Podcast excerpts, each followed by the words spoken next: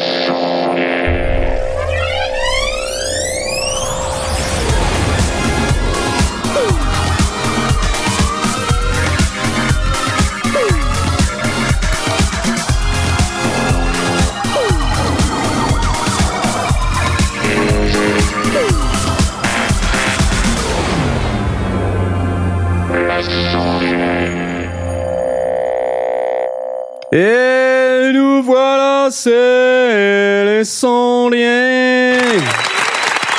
Ouh, ouh, ouh, ouh.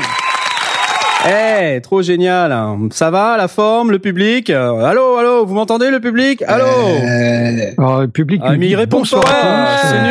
euh. Ouais. Et ce soir, une magnifique émission dédiée au grand guide de l'échalote 2016. Euh, on a tous attendu ce grand moment. euh, C'est magique. Euh, avec moi ce soir, Blast. Oui. Bonsoir. Pour les Salut, Français, il y a, il y a Top Chef à la téloche qui va certainement avoir des échalotes et nous aussi on en a. Ah non, c'est pas ce soir, c'est demain. C'est demain. Euh, en- Ah, c'est demain. Ouais. C'est demain. Je sais pas. Moi, je regarde pas. Je suis pas en France. Bah, non plus, donc, euh, Donc, comme ça, c'est c'est c'est facile. Et nous on a no- notre échalote. tu vas bien à part euh, toutes ces considérations échalotesques? Super bien, ouais. ouais. Quelle nouvelle de la Belgique? Quelle nouvelle euh, J'ai fait de la plomberie aujourd'hui. Ça vous Oh. intéresse? Ah, C'est absolument merveilleux, dis-moi. Voilà. Je, je, je c'est presque du bricolage. Tu sais que moi, le, le bricolage, c'est comme le camping, c'est interdit. Bon, d'accord. Ok, donc euh, Je ne peux pas. je n'ai pas fait de, Non. je n'ai pas fait autre chose. Si, j'ai préparé l'émission aujourd'hui. Ah, enfin un qui prépare l'émission. C'est pas trop Bon, tôt. attends, on est plein à avoir fait préparer l'émission. On est super à fond là. super à fond. C'est l'échalote. Avec nous ce soir également, euh, Asmot, ouais, ouais. Non, on va pas recommencer. Ah, ça à suffit, ça suffit, ça suffit. Salut Salut, comment tu vas-tu? Écoute, Salut, moi, ça va je bien te- ou bien? je, je me sens euh, super super bien. Je suis tellement content d'être avec vous ce soir et, et je suis tellement content, tellement content qu'on va pas parler de mon EP qui n'est toujours pas sorti. Et tu remarques C'est pas nous, pas c'est pas le sujet et que c'est toi qui le mets Ah sur le tapis. Hein. On n'a je rien dit. Je, je préfère le faire moi-même comme ça c'est fait, tu vois. Bon, il te reste 24 heures. Ouais, c'est ça, ouais. Putain, je vais faire tout le mix en 24 heures, ça va être euh, ça va être Bah ça va être nickel. Bah écoute, euh, fais un peu d'effort, quoi. Bah, c'est ça la procrastination, non Voilà. C'est carrément ça. tu m'étonnes. Et oui, les gens sur le channel, si vous êtes sur Pancake Pirate-IRC, vous pouvez, euh, de manière très nombreuse, vous, vous, vous réagissez euh, sur l'EP d'Asmot euh, qui n'est toujours pas prêt. Euh, oui, beaucoup d'SMS aussi pour euh, nous dire qu'on se demande bien où est l'EP d'Asmot. ah, c'est vraiment, euh, les gens l'attendent. Hein. Je sais pas si tu te rends compte, Asmot. Bah ouais, je sais pas Ouais. quoi dire. Je suis vraiment désolé. Il est vraiment désolé. Très bien, avec nous ce soir également Jay. ouais. Ouais. Salut. Eh, ça va. Je suis malade. Je suis malade. Malade. Mais toi, tu viens. Mais je viens Voilà. quand même car Ah. j'aime ce métier. Il aime ce métier. Quelle est ta maladie? Euh, Parle-nous de ta maladie. Je ne sais pas, j'ai extrêmement mal à la gorge. Oh, Et, euh, et, Et je euh, je clique. et ouais, j'ai des clics. il clique. Oh. Il clique parce qu'on a expliqué pourquoi il cliquait, mais le problème n'est toujours pas résolu, mais c'est pas grave, il va, il va cliquer.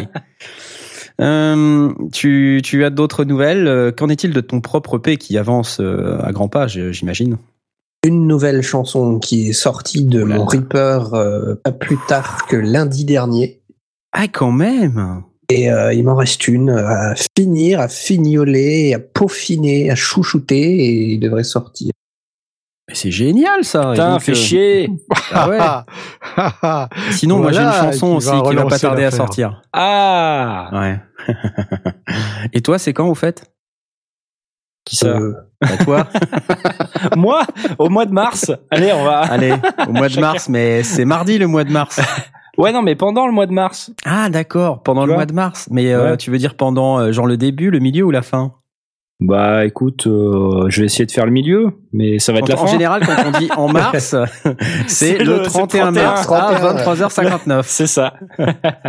Bon, allez, euh, bon courage quand même euh, à vous tous euh, pour vos EP respectifs. Euh, Je n'ai, je n'ai pas encore l'EP de, de Blast, mais ça ne saurait tarder. Tu vas bientôt sor- sortir ton EP, Blast. Ça Oh, va bah, parler de, de bière Si c'est bientôt à la mode d'Asmode, ouais, ouais, c'est super bientôt. ouais. Non mais va chier quoi. Il m'énerve lui. Tiens. Euh, voilà, et donc ce soir, nous nous n'avons pas Aurine. Euh, Aurine euh, également est un peu, euh, non pas souffrant, mais un peu down, et donc il a décidé de faire l'impasse sur l'émission. Ah, pauvre Aurine, comme tu nous manques. C'est triste. Et pour vous servir également ce soir, il y a moi, Knarf, je m'auto-applaudis.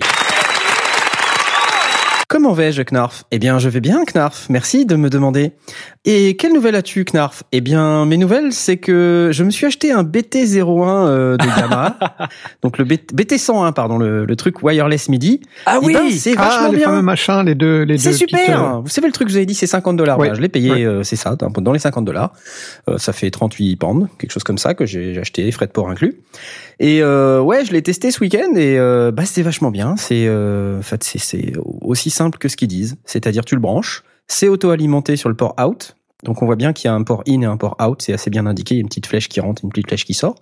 Et en fait, le courant il sort de, du out. Et dès que c'est branché, c'est détectable euh, dans un dans un ordinateur qui supporte le Bluetooth MIDI ou sur un iPad. Donc j'ai branché mon iPad et puis j'ai commencé à regarder euh, si je pouvais faire du du Core Gadget. Bah oui, ça marche. C'est C'est génial. Eh génial. ben c'est le conseil d'administration qui va être content, dis donc. Eh ouais, c'est trop top. Et pour une première fois, comme on dit dans le, dans le chat, c'est du wireless MIDI avec un fil. Et oui Un fil Oh. entre les deux euh, ports MIDI, quoi. Voilà. Mais, euh, Oui, entre, mais le, le fil, il est juste pour pas les paumer ou il y a, il y a une. Ah oui, non, non, je dis une bêtise, c'est pour euh, alimenter. ouais, fait pour alimenter le in. Ouais, parce que d'accord. il y a le- le- il n'y a que le out qui est alimenté, en fait. Mhm. Et du coup, le, le fil, il sert à alimenter le in euh, par, le, par le biais Oui, du out. logique. Ouais, non, c'est Ouais. Non, non, c'est pas mal. Donc c'est euh, c'est vraiment sympa et puis ça, ça c'est vraiment extrêmement simple quoi. Le, le seul truc que j'ai re- remarqué c'est euh, qu'il y a un petit peu de un petit peu de latence avec mon iPad mini mais c'est parce que c'est une première génération avec Core Gadget. Sinon je l'ai branché sur mon Mac et euh, sur FM8 en, direct dans l'application native FM8 et pff, pas Mhm. vraiment de latence. Donc euh, la latence n'est pas induite par le produit, elle est induite par le logiciel euh, qui, qui l'exploite. Donc c'est vraiment pas mal. Franchement, je trouve ça vraiment génial. Je m'auto-applaudis. Ouais, voilà. Et ce soir, une émission dédiée euh, euh, à l'échalotisme dans toute sa splendeur. Mais avant ceci, comme d'habitude, Bon, un, échalotisme à 50 boules, ça va. Ouais. Les news du marché. Ah, euh, le fail.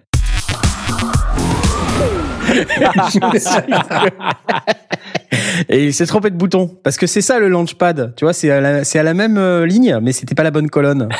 Donc euh, ça fait ça. Ah mince. Euh, le fail du marché, comme dirait le, le chat.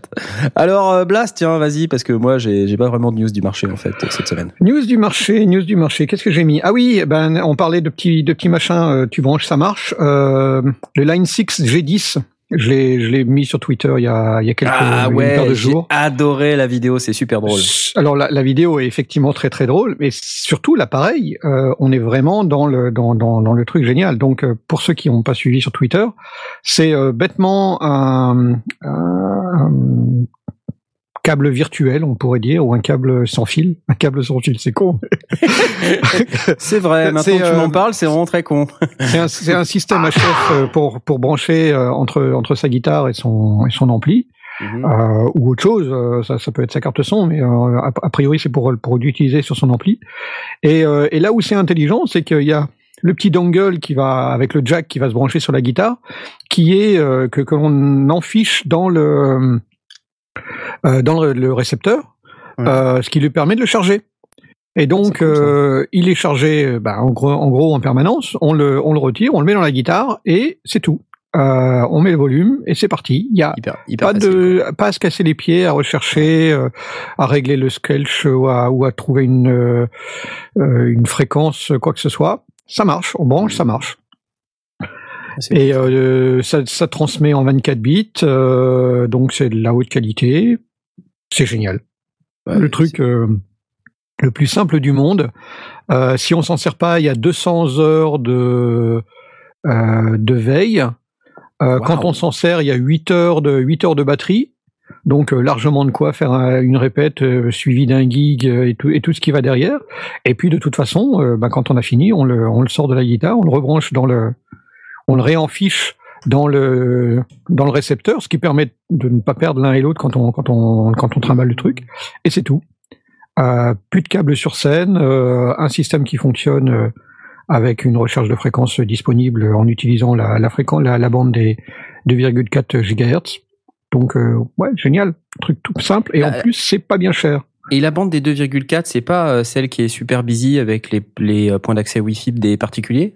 C'est ouais probablement, mais en même temps, euh, des points d'accès Wi-Fi, euh, il y en a, il y en a plein. Enfin, il y a, c'est c'est une bande qui a l'avantage d'être euh, d'être bien bien maîtrisée. elle est utilisée de plus en plus par les par les systèmes sans fil digitaux, probablement parce que c'est une des rares qui est autorisée. Alors il y a Alex qui nous dit que la bande des 2,4 est ultra saturée. Ouais, c'est possible, j'en sais rien, mais si ça marche, je m'en fous. Non, mais du coup, ce que euh, je veux dire, c'est que c'est peut-être réservé à un usage à la maison et pas vraiment un usage euh, sur scène.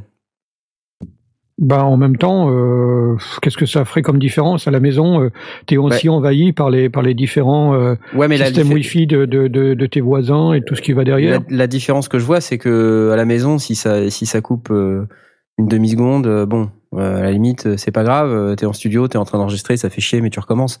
Alors que sur scène, bof bof quoi. Ah, faudra voir à l'usage, mais honnêtement, je je pense pas que qu'ils aient pris une bande sans sans avoir vérifié qu'il n'y ait pas de décrochage. J'en sais rien, je suis pas je suis pas vraiment inquiet. Non, non, mais je demande juste comme ça. c'est c'est pas c'est pas une critique. Non, non, non, mais je je, je conçois bien, mais c'est pas c'est pas un truc qui me qui m'a paru comme étant inquiet. Line 6 sont de gens sérieux.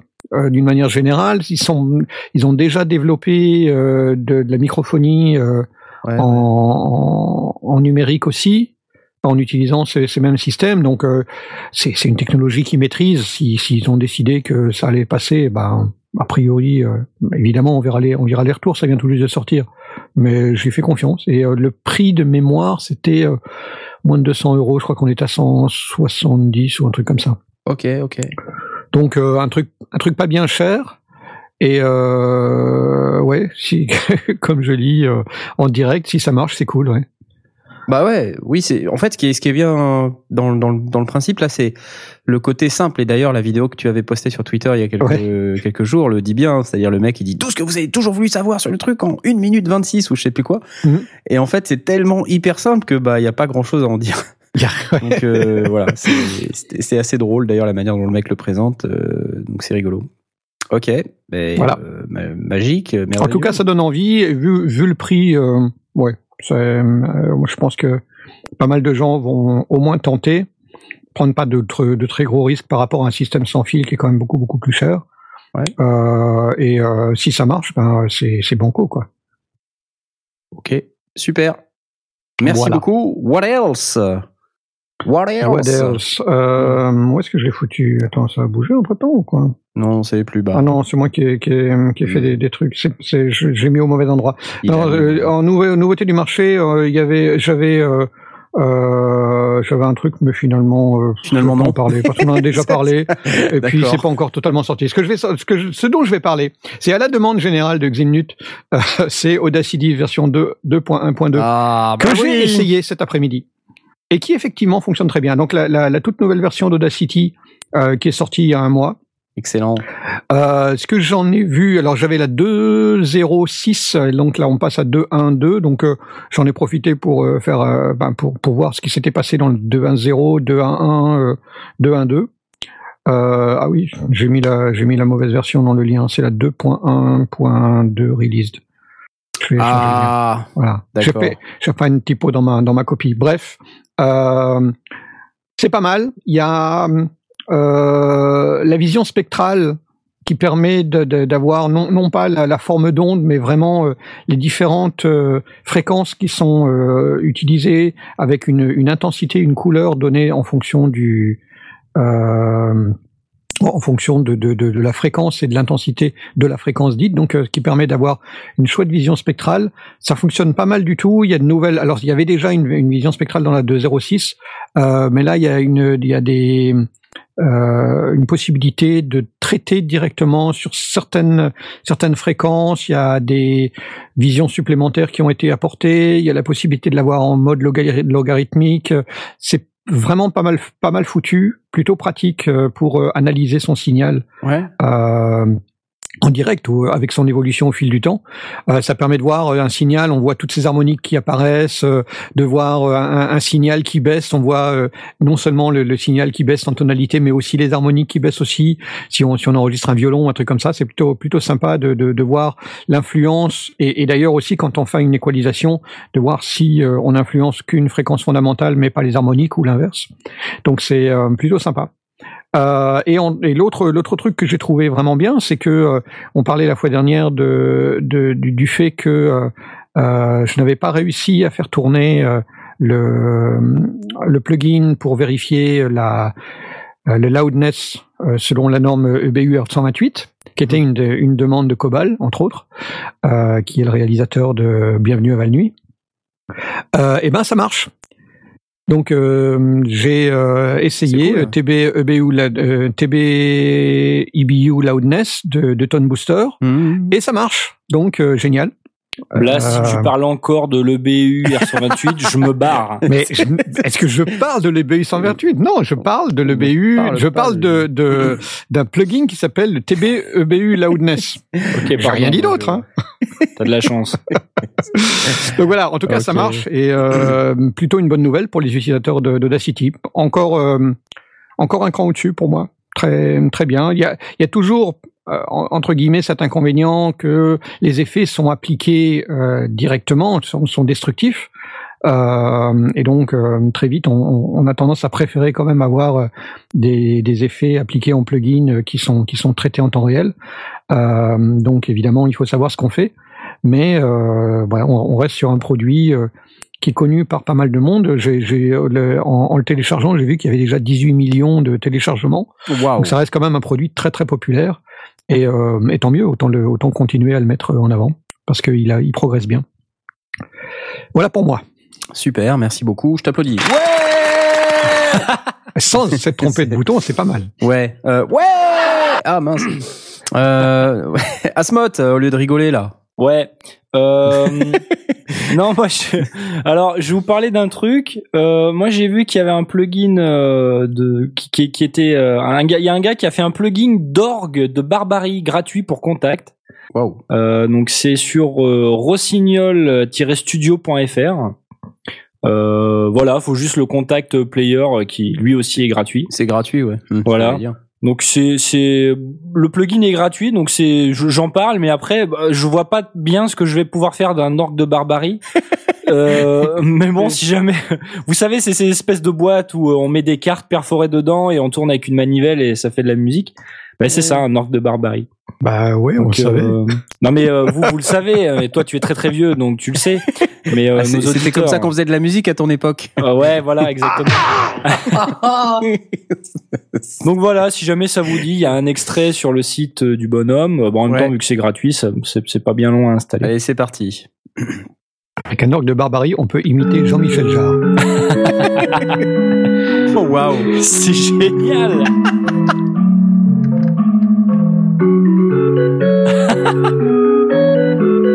Bienvenue dans les sondiers.com. Cette émission qui diffuse en direct tous les deuxièmes et cinquièmes de dimanche de chaque mois lorsqu'il y a cinq dimanches. Rendez-vous à 20h30 pour un grand guide de l'échalote 2016. C'est bien. C'est bien. Euh, on peut passer à la suivante. Super. Passons à la suite. Nouveau jingle euh, d'avant l'émission. Parfait. En même temps, c'est crédible. Le, le son est plutôt pas mal. Le son est très bon. Ouais, ouais. Tu t'y connais en orgue de barbarie, toi, Blast. Bien sûr, oui. Le bon barbare qu'il est. Baston. Euh, ok, et donc euh, je suppose que c'est euh, à moi. Euh, oui, alors un truc rigolo. Tiens, quelqu'un a recollé l'email. Merci beaucoup parce que euh, le, le lien C'est parce moi. que je l'avais perdu. Merci beaucoup. Un truc marrant, euh, c'est que ACDC. Euh, alors c'est pas vraiment une news du marché, mais c'était, je trouve que c'était rigolo. ACDC vient de de- d'ouvrir un domaine acdc.com et on, on peut donc avoir un email en acdc.com. Donc j'ai trouvé ça super génial. Donc euh, on peut effectivement on peut on peut s'abonner. Alors c'est pas gratuit, hein, c'est un c'est un paiement mensuel. Euh, de ce que je, je me souviens, c'était pas cher, euh, de l'ordre de de l'ordre de 3 euros par mois ou quelque chose comme ça, 2,99 voilà. Euh, pour euh, 10 gigas de storage, une adresse ACD, acdc.com, bon 3 euros par mois, ça fait quand même 36 euros par an. euh, C'est vraiment euh, bon, euh, c'est juste pour le fun. Pour un fan, c'est topissime. Donc euh, voilà, vous pouvez payer euh, 12 fois euh, en, en, en un an si vous voulez, comme ça c'est c'est fait. Et vous avez un an d'adresse acdc.com. Euh, sinon, dans les autres trucs que j'ai repérés, euh, il y a quelques mois, on avait parlé d'un Kickstarter euh, d'une boîte qui s'appelle Livid Instruments. Et en fait, Livid Instruments, ils ont fait un machin qui s'appelle le Minime. Et qu'est-ce que c'est le Minime euh, C'est un, un petit appareil euh, qui vous permet de... C'est un mini, c'est de la taille d'un iPhone, mais c'est un contrôleur MIDI. Et donc, c'est vachement super. En fait, ça coûte 130 dollars. Euh, alors ça va coûter 149 euh, plus tard, mais a priori là, euh, en cette période, ça coûte que 129. Et bah, c'est un truc de la taille d'un iPhone qui où il y a huit boutons, de- enfin huit boutons de taille pad, des boutons en haut et en bas, quatre boutons un petit peu plus allongés. Et sur le côté, cinq boutons qui, je suppose, sont assignables avec des avec des LED colorés. Et euh, de l'autre côté, euh, il y a une espèce de contrôleur tactile, euh, comme ce qu'on peut trouver sur certains synthés. Et donc, voilà, c'est rigolo. Il y a une petite démo sur le site qui permet de, voir ce que ça fait. Donc, c'est connectable en Bluetooth MIDI. c'est mignonnet. C'est rigolo. Et alors là, la news, c'est quoi? C'est que ça y est, c'est comme le Kickstarter a réussi. Ben, il- ça y est, ils sont entrés en phase de production. Donc, on peut le on peut le précommander euh, et la, la release date c'est le 30 mars. Donc euh, bah, je trouve ça cool pour une fois qu'il y a un Kickstarter qui marche. Euh, je me disais que ça valait le coup d'en parler dans les sondiers. C'est un Minime. contrôleur MIDI, hein, c'est ça? C'est un petit contrôleur MIDI, ouais, minime, il s'appelle. Et c'est tout mimi. C'est Ouais, de la taille d'un, c'est de la taille d'un iPhone, enfin d'un smartphone quoi. Voilà. Et les, et les pads sont physiques ou ils sont tactiles? Ils sont physiques. physiques. Ok. Ouais ouais ouais, c'est ça qui est cool quoi. C'est euh, alors est-ce que c'est du Bluetooth MIDI ou du wireless? Euh, Je crois que c'est du Bluetooth. Ouais, c'est ça. Alors c'est pas forcément Bluetooth MIDI, c'est du Bluetooth. Et derrière en fait ça communique avec, euh, avec à peu près n'importe quel euh, n'importe quel synthé logiciel qui supporte Bluetooth. Euh, donc c'est marrant. Voilà. Le lien Ok, sur cool. Twitter hein, pour euh, les gens du chat. En plus, il y a un truc qui s'appelle euh, 3D Motion Control. Et euh, de ce que je comprends, il y a un accéléromètre à l'intérieur euh, qui permet justement de, de générer encore du contrôle MIDI en le bougeant. Donc euh, c'est encore plus cool, quoi. Donc c'est des des pads en, caoutchouc, hein, un peu un peu comme ce qu'on a sur un launchpad ou euh, sur un push ou un machine, sauf que c'est plus petit. Et il y a une application en plus qui s'appelle le Music euh, Minim Music Lab, une application iOS. Voilà. Ça a l'air Quoi de te déprimer comme, comme Oui, information. non, mais euh, j'ai pas grand chose à en dire et je peux pas vous faire écouter, quoi. C'est euh, c'est juste ça. Voilà, je- Ah, c'est ça qui te rend triste. Ouais. Et tu voulais nous faire écouter du synthétiseur, c'est ça? Non. le dernier truc dont je voulais vous parler, c'était une upgrade de la nouvelle version de, de Cubasis. Euh, donc Cubasis, c'est euh, le séquenceur multitouch pour iPad de Steinberg.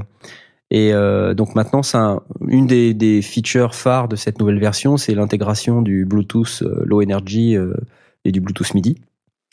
Donc ça permet de connecter notamment le petit appareil dont je vous ai parlé en intro d'émission, c'est-à-dire le Yamaha BT101 euh, qui est l'interface wireless MIDI.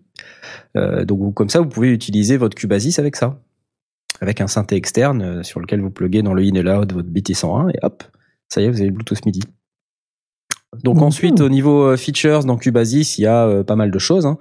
Euh, donc il y a euh, Unlimited Audio et MIDI Track, donc ça veut dire euh, vous pouvez faire en faire autant que vous voulez. C'est euh, processing 32 bits, euh, donc c'est plutôt pas mal, même pour un iPad.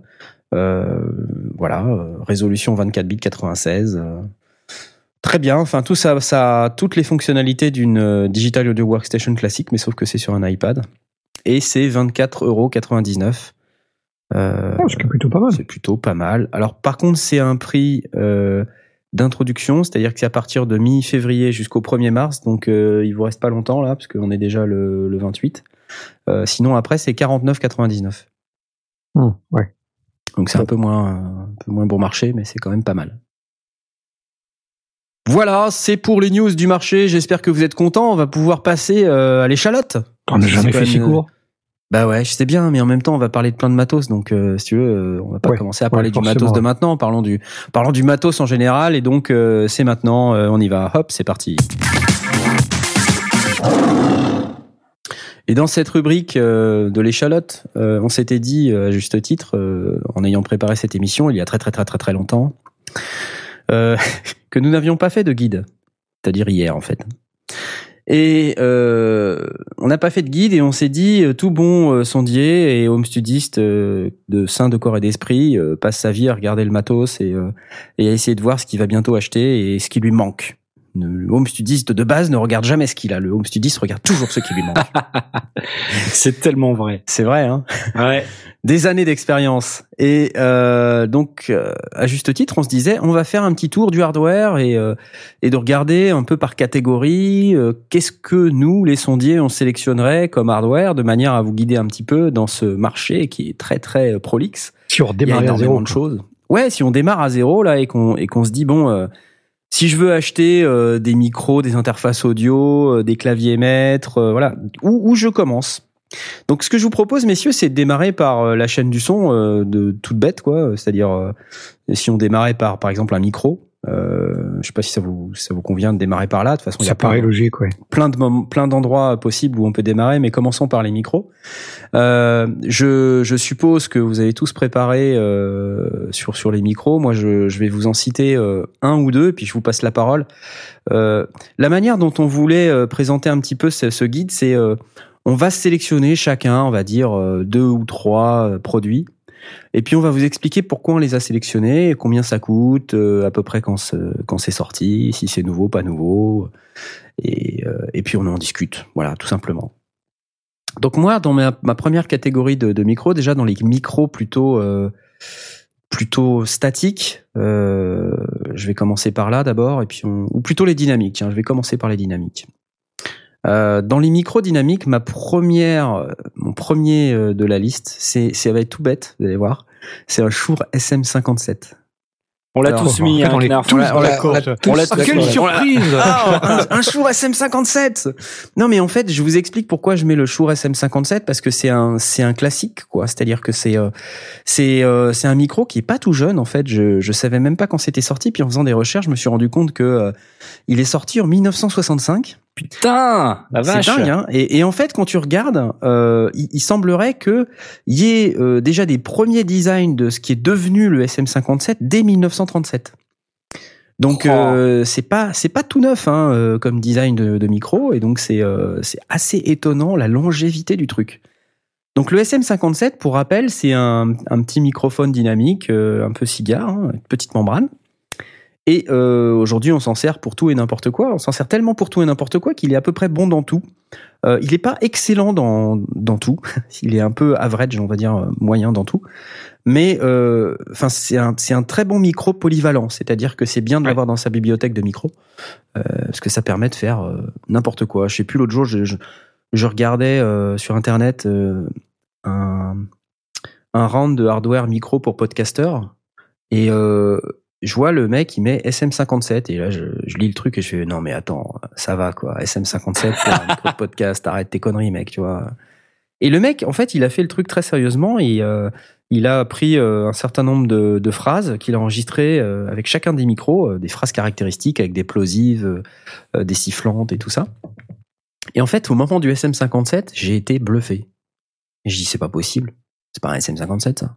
Bah si, donc c'est, euh, je savais que sur le SM57 sur les amplis de guitare par exemple, c'est euh, c'est super. C'est une référence. Hein. C'est une référence. Je sais pas, je sais pas si vous êtes conscient, mais euh, les présidents des États-Unis, quand ils font un discours, Ce qui est, ce qu'ils ont devant eux, c'est deux SM57. Oui, c'est vrai. Ah, ils sont pris au SM57, c'est vrai. Ouais.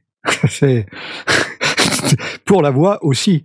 Ouais, euh, ouais, ça, ça marche super bien. C'est pour, pour moi, c'est un incontournable. Euh, et, et c'est peut-être à partir du moment où on veut surtout enregistrer des, des, des instruments, mais là on a la preuve que pour la voix ça marche aussi. Pour moi, c'est effectivement probablement le premier micro à mettre dans sa dans sa dans sa bijoute avant même de commencer à, à toucher à du Ouais. statique. Donc bah tu vois, comme quoi, euh, c'est mon premier dans la liste. Euh, et, en je crois plus ça vaut, ça vaut que dalle. Ça vaut que dalle. Ça vaut que Ça dalle. vaut ça- ça- 100 105 euros. 105 Ouais, euros 105, chez 110 Thomann ouais. en version LC cardioïde. Il y a eu plusieurs versions, dont là ils ont une version LC maintenant. Ouais, il y a des versions avec bouton, enfin avec. Ouais. euh, Voilà. je crois Ça qu'il y une version avec 57. un avec un interrupteur qui sert pas à grand chose en réalité. Non, effectivement.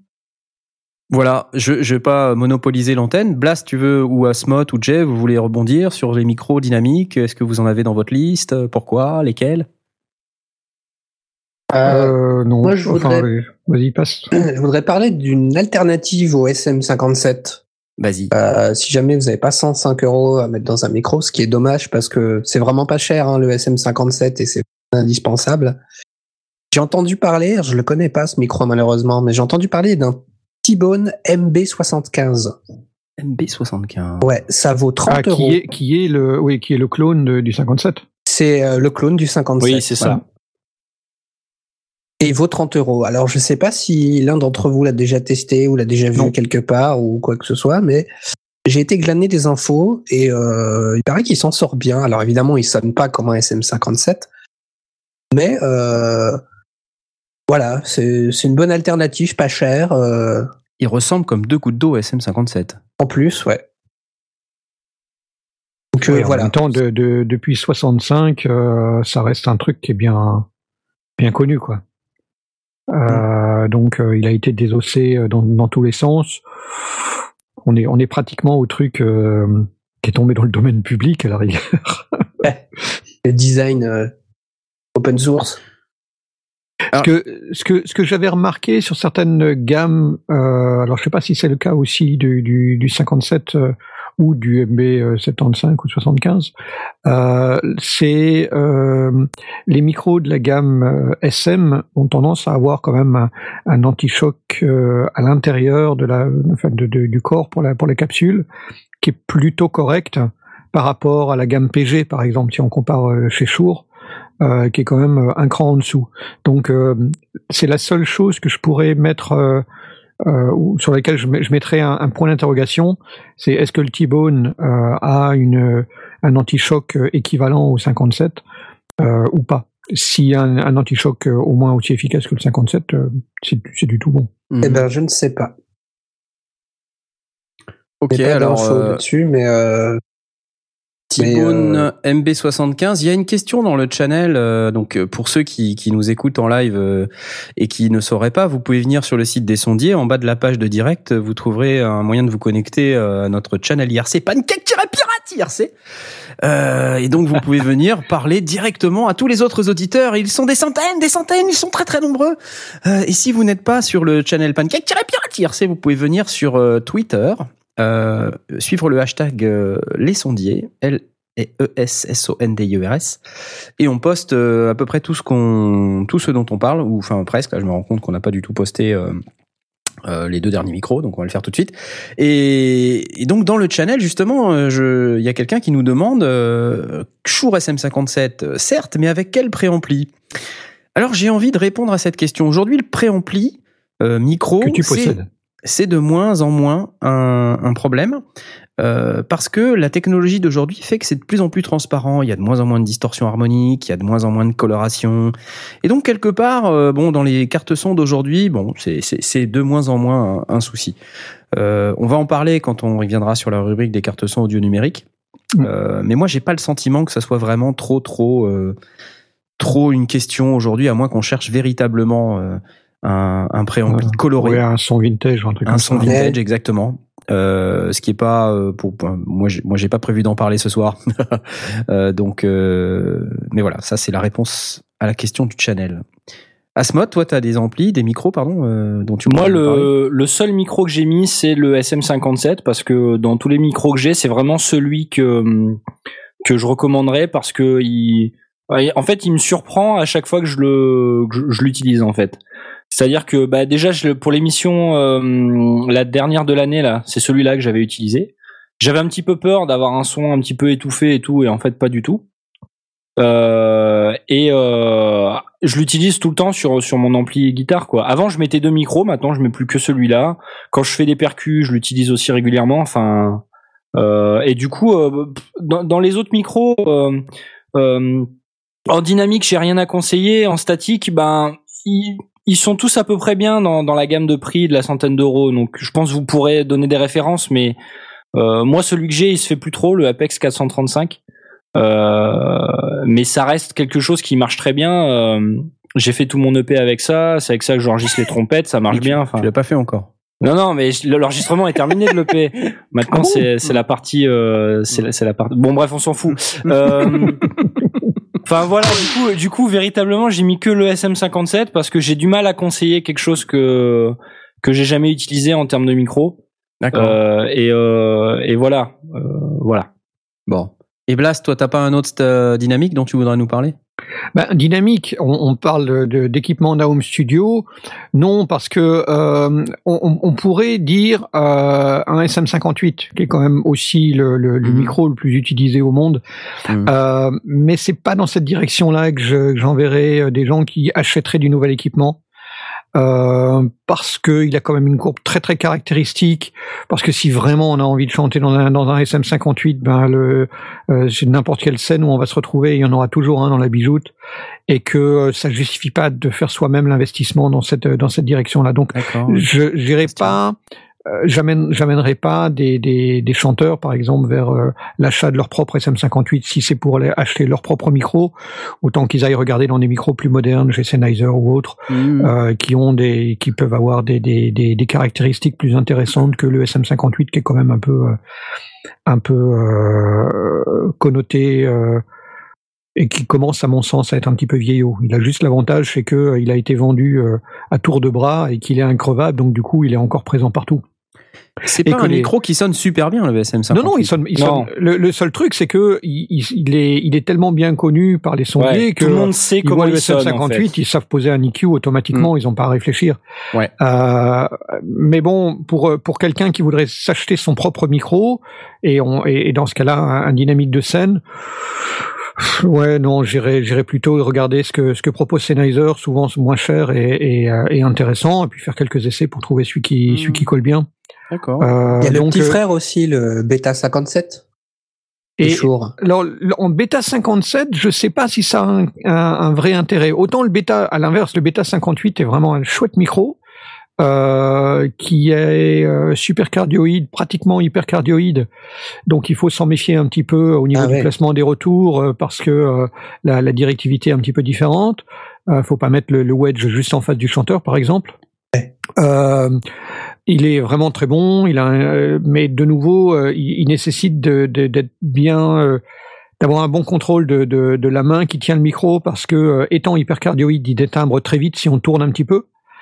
Donc c'est un, un chouette micro, mais pour chanteur qui sait chanter, quoi.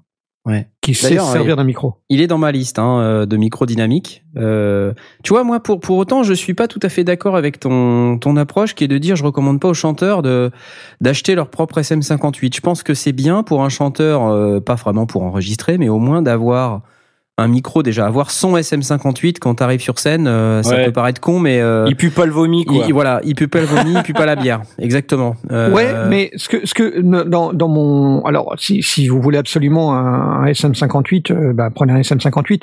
Mais ce que je dis, c'est que autant euh, dans dans la dans si on prend le SM57, pour moi c'est incontournable. Euh, C'est assez peu envisageable de pas en avoir un dans son home studio parce qu'on aura toujours un truc enregistré et, et à, défaut lui il fera l'affaire. Si on n'a pas autre chose, lui il fera l'affaire. Euh, le 58, plein d'alternatives qui sont vraiment intéressantes. Et du coup, ce que j'invite les gens à faire, des chanteurs qui veulent avoir leur propre leur propre micro euh, euh, dynamique, c'est d'e- d'en essayer d'autres et éventuellement prendre le 57, le 58 si c'est ça qu'ils veulent, mais qu'il y, aura probablement des tas d'alternatives euh, intéressantes. Tu vois. Euh, c'est pas c'est pas c'est pas un, un, blocage, mais autant d'un côté le 57 pour moi, euh, on réfléchit pas, on fonce dessus. Autant le 58, ben il y a tellement d'autres alternatives que faut vraiment que ce soit un 58 dont on ait envie et qu'on a essayé d'autres choses et que c'est celui-là qui, qui nous convient le mieux que que, hmm. que j'enverrai les, les gens vers euh, vers cette solution. Ouais. Alors moi j'enverrais plus les gens, tu vois, en home studio qui cherchent un micro euh, de chant pour euh, pas trop dégueulasse.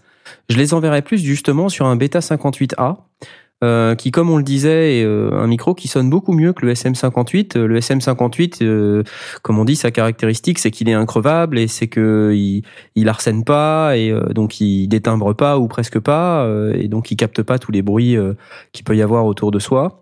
Le Beta 58A est un, je, me semble un poil plus sensible et un, un petit peu plus précis, un petit peu, il, sonne moins étouffé oui, il est de base. Oui, il est clairement meilleur. Bon, il a, c'est pas, c'est pas tout à fait le même prix. Il est un peu plus cher. Hein. Euh, là, je l'ai vu sur euh, mon ami Thomas à 168 euros. Donc euh, bon, c'est un budget. Mais c'est un excellent micro. Donc si, si vraiment vous cherchez un, dynamique de bonne facture, une, un classique également maintenant, il est devenu un classique. Ah oui, le Beta 58, oui. Le Beta 58, c'est vraiment voilà un bon workhorse comme on dit. Et, mais, mais pour moi, c'est une, une gamme légèrement différente, non pas purement d'un point de vue prix, mais aussi d'un point de vue utilisation. Le, fait qu'il soit euh, hyper cardio implique, euh, si tu fais un, festival où euh, tous les wedges sont posés face au chanteur, tu arrives avec ton bêta 58, tu vas faire chier le sondier. Ouais. Parce que tu, ça va l'arsener. Euh, si t'as pas l'habitude de chanter, si tu as ta main qui bouge un petit peu ou si tu veux danser sur scène tout en tout en chantant, tu vas te détimbrer toutes les 4 secondes. Donc c'est un super micro, j'en ai un, j'en suis vraiment super content, il est, il est, il est épatant, mais je l'ai déjà prêté, euh, euh, entre autres, euh, pour ceux qui, qui sont venus au jeu du téméraire, je l'avais prêté pour le, le quiz, non c'est pas le quiz, si c'est le quiz, comment ça s'appelle, enfin le, le, le, jeu qu'on organise, euh, oui, justement, c'est pas le duel, c'est le quiz, organisé au joute.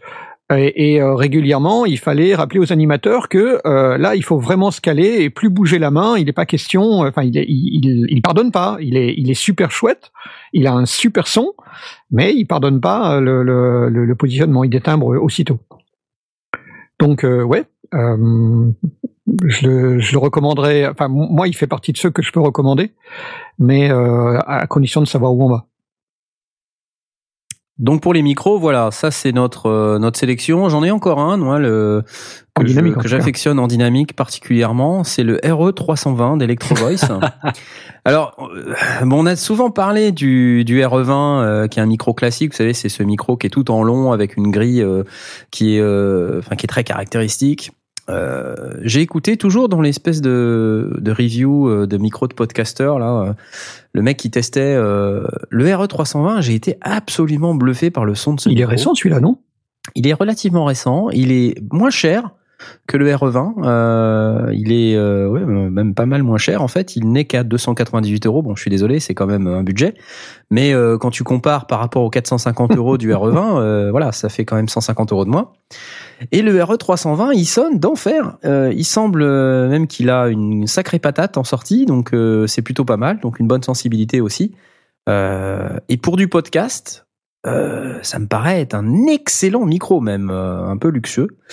Mais parce que souvent on dit les gens prennent un statique, comprenez, c'est vachement bien le statique. Le problème du statique, c'est que si on n'a pas un environnement acoustique relativement bien traité, euh, si le niveau sonore augmente, euh, le micro statique euh, va capter tous les, toutes les réflexions des murs. Ça va donner un son de cuisine très rapidement. Donc le statique c'est super quand on est en studio traité acoustiquement dans une prise de, de salle, une prise de son avec une salle traitée acoustiquement, mais sinon chez soi c'est un poil dangereux. Il faut utiliser une couette derrière soi, enfin une couverture ou alors un reflection filter là comme ce qui peut exister chez Studio Electronics. Bien que j'ai jamais vraiment compris le principe du studio Electronics euh, Reflection Filter parce que le, Reflection Filter est à l'arrière du micro alors que c'est là que ça capte le moins donc euh, je comprends pas trop mais, euh... mais ça capte toujours un petit peu et ça capte aussi sur les côtés et euh, le Reflection Filter aussi se L'idée, c'est que le son qui sort de notre voix traverse le reflection filter qui affaiblit le, le son et donc théoriquement affaiblit la reverb. c'est une c'est une approche. D'ailleurs, euh, Aston a, a, revu le reflection filter et, et, euh, et, a une approche beaucoup plus coquille, avec euh, aussi un travail sur le haut et sur le bas, euh, qui est souvent, euh, enfin, qui était jusqu'à présent ignoré par les reflection Ouais. filters. Et, euh, il y a une réanalyse par Aston euh, de, de, de l'affaire. Bon, le reflection filter, ça peut fonctionner si on veut réduire une un petit un petit flutter ou euh, ou, ou si c'est si c'est de la reverb n'est pas trop forte, ça fait quand même pas mal bien pas mal de job. Ouais. Après, euh, Moi, J'en ai un. bon, Et, euh, justement, en ce qui concerne le flutter, c'est assez, c'est pas des miracles, mais mais il y a, il y a quand même une amélioration au niveau de, alors, notamment quand euh, à, à ce niveau sonore là, à laquelle je parle, c'est pas trop. Là, j'en- là, je l'ai pas. Donc, enfin, si vous, vous entendez, le son est pas trop dégueu. Quand euh, je m'éloigne un peu du micro ou que je me mets à Claque dans les mains, écoute. ou, ou- alors, dans les mains, Ouais, quand même, ouais. Voilà. Quand je fais euh, une fiction, un personnage qui se met à hurler ou à crier fort et, et à courir, à vraiment euh, faire des choses un peu intenses, je le, là je le mets parce que euh, ça a tendance à réduire le, le flutter que vous avez entendu quand j'ai Mhm. tapé dans les mains. C'est assez. Euh, c'est après, c'est sûr que ça vaut pas une pièce traitée ou un panneau, euh, panneau acoustique euh, fixe ou, ou mobile d'ailleurs. Mais, euh, mais ça dépanne. Voilà. Moi, je suis. Je, je comprenais pas l'intérêt aussi, euh, comme toi, Knarf, euh, avant que j'essaye et que. Même moi, je, je le verrais plus pour, euh, tu vois, typiquement euh, le reflection filter. Je me, je me faisais euh, justement la réflexion l'autre jour. Pourquoi ils font pas un genre de casque à la Dark Vador, euh, tu sais, avec un reflection filter, un truc que tu mets sur ta tête, tu sais? Et puis ça fait euh, le reflection filter derrière, tu vois? Parce que là, euh, là, oui, tu vois? Là, ok. Oui, Ouais. c'est derrière. Mais euh, Ah, ou c'est alors toujours euh, l'éternel débat. hein. Est-ce ouais. que tu enregistres devant ta, ta, ta penderie ouverte ou euh, dos à ta penderie ouverte euh, Jay, il enregistre dans sa penderie. Moi, j'enregistre dans ma penderie fermée. Je vois. ok. euh, donc ça, c'était pour les dynamiques. Euh, J'imagine que vous avez des, des statiques. Euh, Blast, tu vas bien nous parler d'un statique. Allez. Allez. Ouais. Alors, bon, on, est- on a dit qu'on n'avait rien et qu'on démarre. Hein. Euh, ça dépend du budget. Ça dépend du budget. en- avec un budget un peu confortable, moi, je, le, le, le micro euh, que, dont j'ai déjà parlé quand on était à London Baby, euh, Mhm. c'est l'Aston Spirit, qui a été, euh, qui était plus ou moins annoncé ou présenté comme prototype quand on était à Londres, mais qui a été véritablement présenté là à, au NAM, au dernier NAM. Alors l'Aston Spirit, c'est un micro repensé intégralement avec euh, une. Je, je, je pense au Spirit parce que pour moi, la, la, la vision du statique, de nouveau, on est dans un principe de home studio où l'idée c'est de ne pas avoir un parc de 50 micros, mais d'avoir des micros qui sont plutôt efficaces dans différentes conditions. Euh, L'avantage pour moi de la- l'Aston Spirit, c'est qu'il a les trois euh, directivités euh, cardioïde, omnidirectionnel et figure de 8. Donc il peut être utilisé dans pas mal de pas mal de circonstances selon qu'on veut enregistrer un instrument, une voix, une, interview, euh, euh, faire des faire des choses particulières, ça peut être ça peut être sympa. Et puis euh, il a un shock mode intégré, il a un anti-pop intégré, donc euh, pour faire du, podcast c'est plutôt chouette. Euh, pour la voix, il y a juste à le mettre comme ça, donc du coup on n'a pas forcément le, gros anti-pop qui euh, la vision euh, puisqu'on a juste le micro devant soi. Il est enfin donc il est plein plein de de- d'avantages. Euh, il est pas donné donné, on est dans les 400 euros euh, chez Woodbrass, euh, mais euh, c'est un, un- le, le- fait d'avoir été repensé. Là, on est dans dans, dans un micro qui est euh, tout à fait euh, moderne, euh, avec une, une vision moderne. Donc il m'attire, il m'attire très fortement. Le, le, le seul inconvénient, c'est qu'il commence tout juste à être vendu sur le continent. Il était vendu un petit peu partout en, en Angleterre, mais très peu sur le continent. On commence à peine à le voir sur le continent. Donc il faut que je vois comment réussir à, à me le faire livrer en, en Belgique dans de bonnes conditions.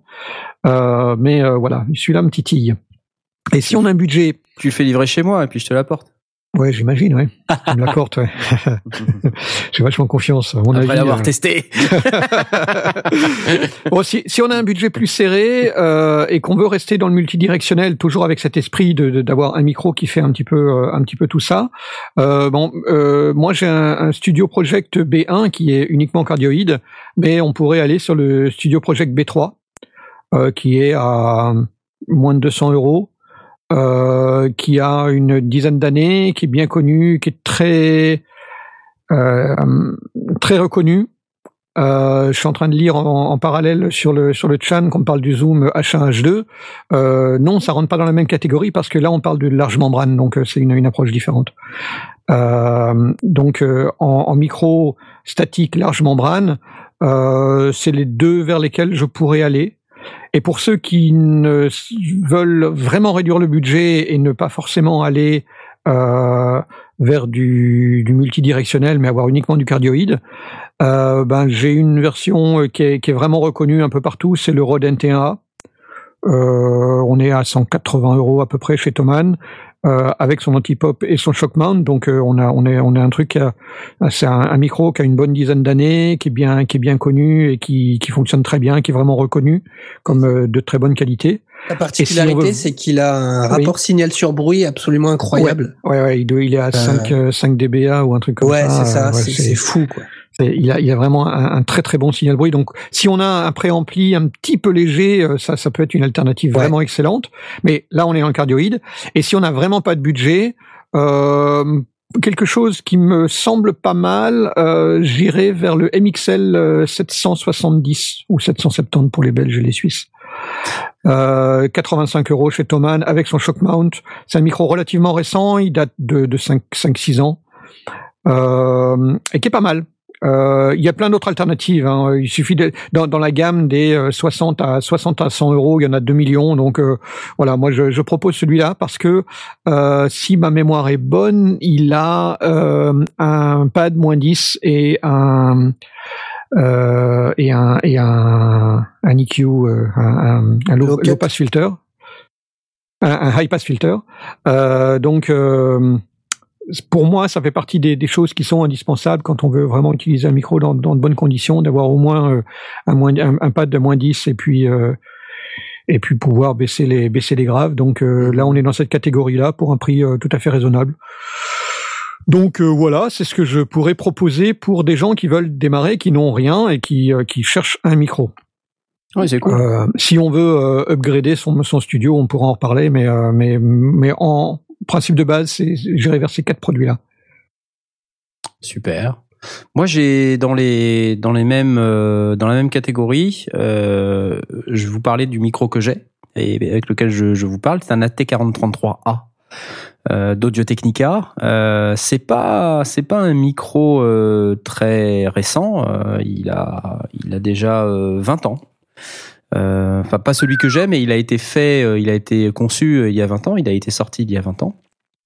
Et euh, bah moi je trouve qu'il sonne super bien.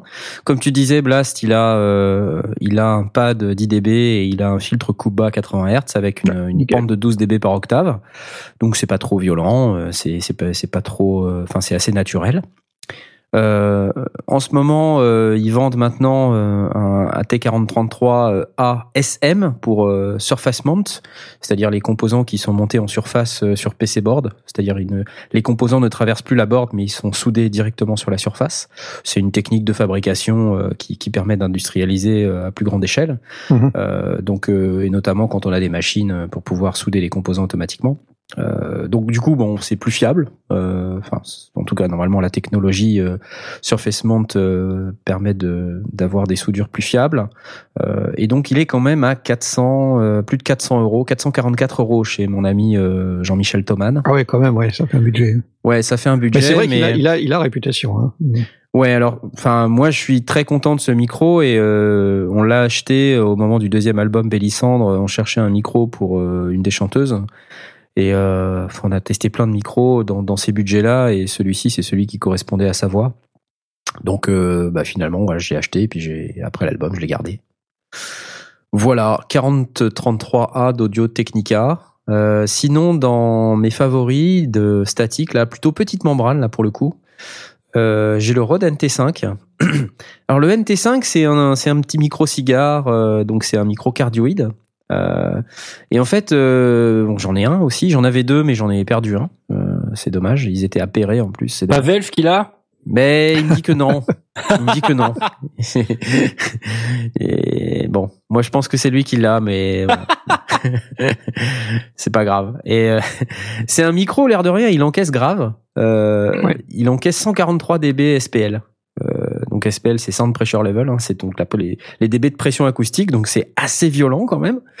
Et tout ça à 1% de THD, donc c'est pas mal. Euh, parce que pour un niveau comme ça, euh, réussir à 1% de THD, je trouve que c'est plutôt une belle performance. Mhm. C'est un micro qui est très polyvalent, qu'on peut utiliser pour à peu près tout et n'importe quoi. Ça le fait quand même. Euh, Il m'est arrivé de faire des émissions euh, avec ce, ce, ce micro, donc pour ma voix, ça le fait aussi. Euh, c'est- vous avez rien vu.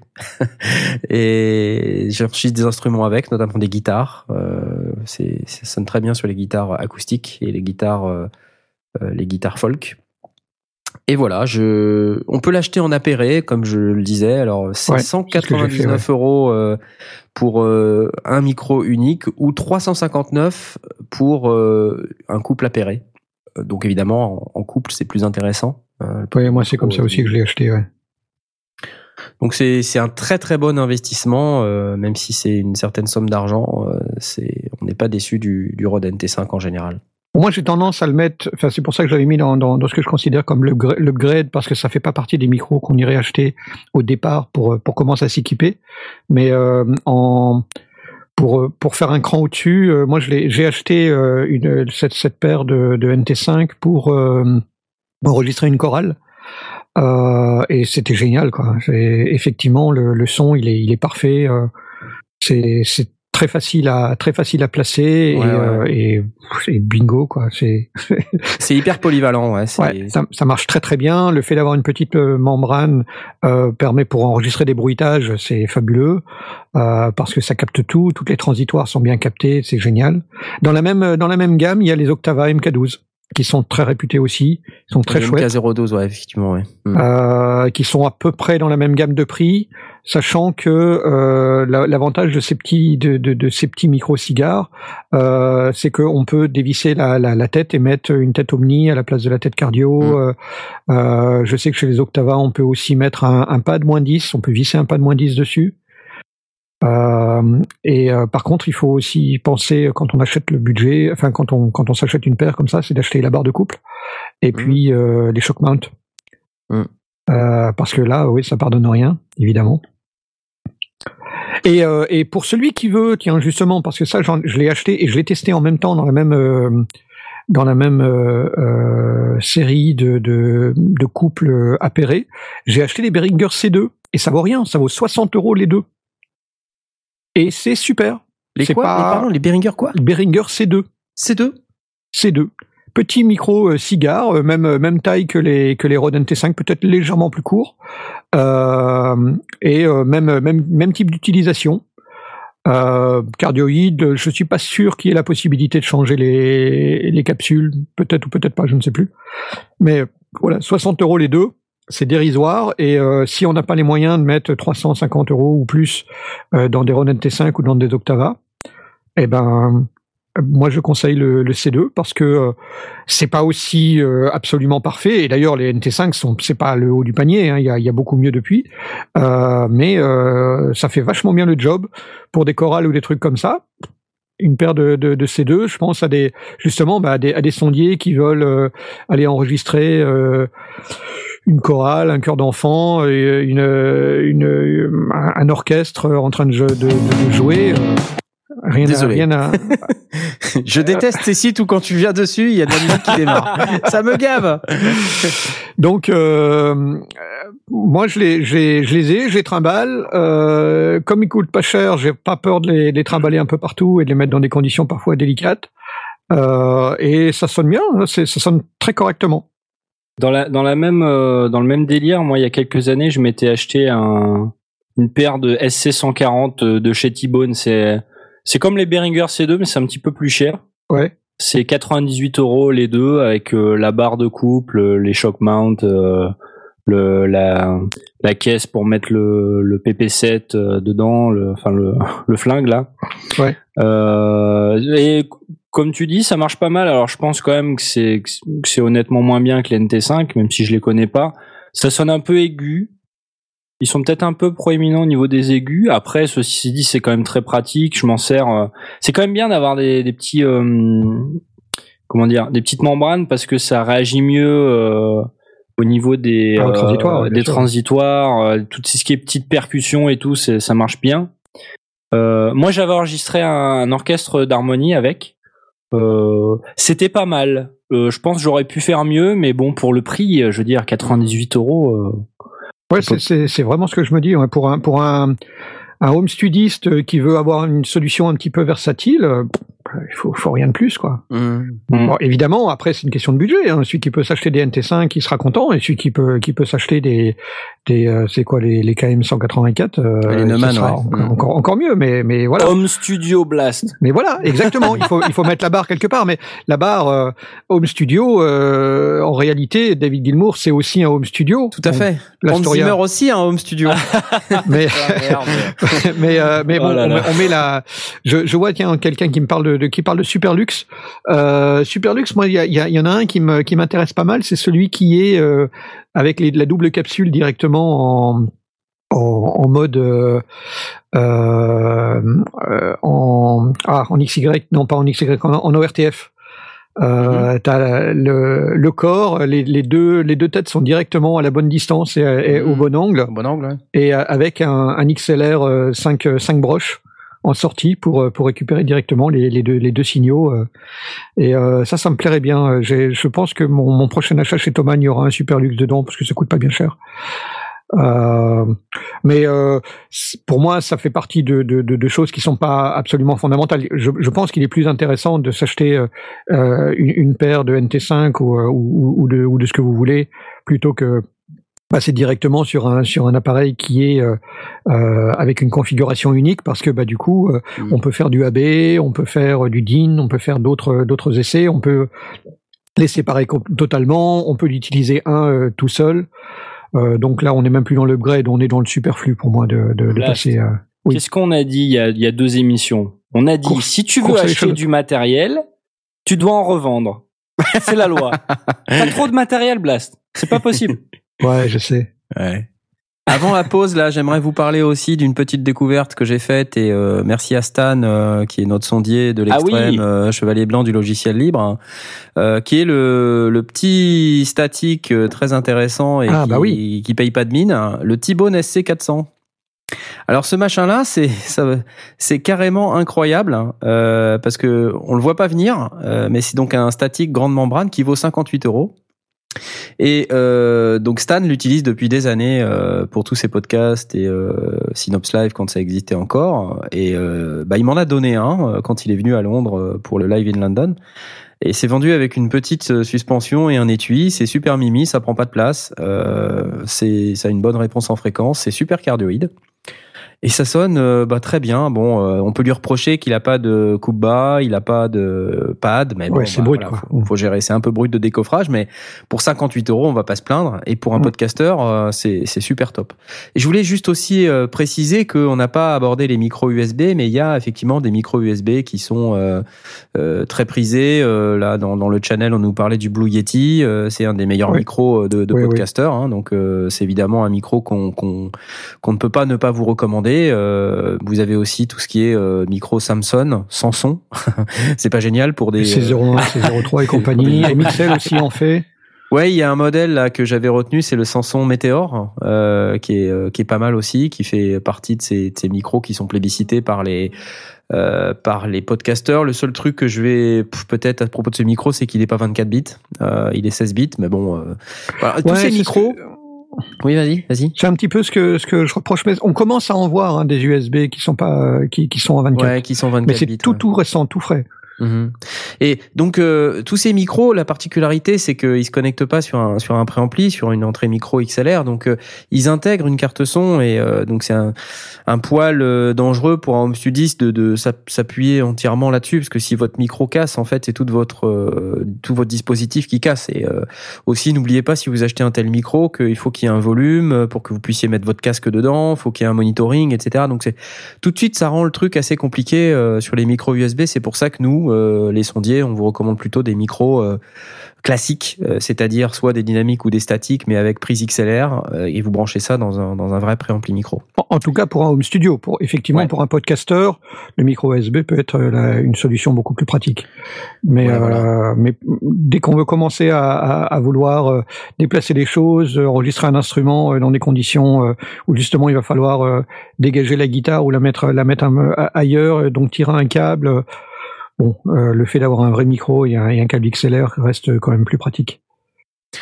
Voilà, euh, on va faire la petite pause musicale euh, en l'honneur d'Aurine qui n'est pas là. On va écouter Meridian Zero de Psychotion, qui, qu'il prononce, je vous rappelle, Psychocine. Psy- Psychotion.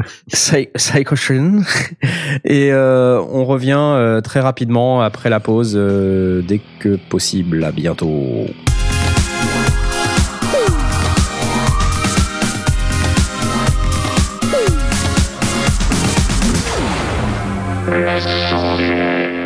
Et nous revoici sur les ondes dans les sondiers. Et oui. Ah putain, le gros fail. Et j'ai du mal, hein. J'ai du mal. Tu devrais, Attends. tu- tu devrais mettre Pourtant, des étiquettes facile. sur ton. Mais non, je vais pas mettre des étiquettes sur mon launchpad, enfin. Tu mets des étiquettes mais sur non, mais non. Ah là là, voilà. Euh, de la suite de cette émission, c'est euh, les cartes son maintenant. Qu'est-ce que vous en dites hein? On va pas Bah oui. passer toute Bah notre oui, vie sur bah les, oui. les Les micros, parce que après les gens vont, vont nous dire ah ils passent toute leur vie sur les micros. Donc euh, bah moi je donnerais bien la parole à Jay pour une fois. T'en as des cartes son Jay ou pas? J'en ai quelques-unes. Enfin, Ah bah, vas-y. Maintenant, j'en ai qu'une, mais avant, j'en Bah, ai eu. J'ai commencé avec euh, pas des, des interfaces, mais avec des des un bête truc avec l'alimentation fantôme, quoi. Toute première, c'était une Samsung S-Mix. Une interface sans son Une interface euh, son sans son Une interface sans son. c'est pas drôle. Déjà fait cette blague en plus. Tu te recycles, Blast. Ouais, je sais. Euh. Euh, en fait, c'est un tout petit boîtier. euh, ça, ça, ça donne juste de l'alimentation fantôme 48 volts. Mhm. Euh, Il y a qu'une entrée et, euh, et un bouton gain. Et euh, voilà. Et c'est une petite boîte bleue. C'est tout petit. C'est euh, c'est en métal. C'est solide. C'est un préamp, quoi. C'est un préamp. Tout, tout bête, pas cher. Ça a été mon premier euh, que j'utilisais avec mon Apex 435. Et, euh, et il a fait le taf. Et je l'ai toujours d'ailleurs. Euh, si ça intéresse quelqu'un, euh, il peut venir me voir en privé Mhm. sur Twitter. Magique. Base Drama Diffusion. Euh, ensuite, je suis passé au Artube MP Series USB. Lui aussi est un préampli. Euh, mais c'est un préampli à lampe. Je- je- il a- m'a duré longtemps celui-là. Il m'a duré 5 ou 6 ans.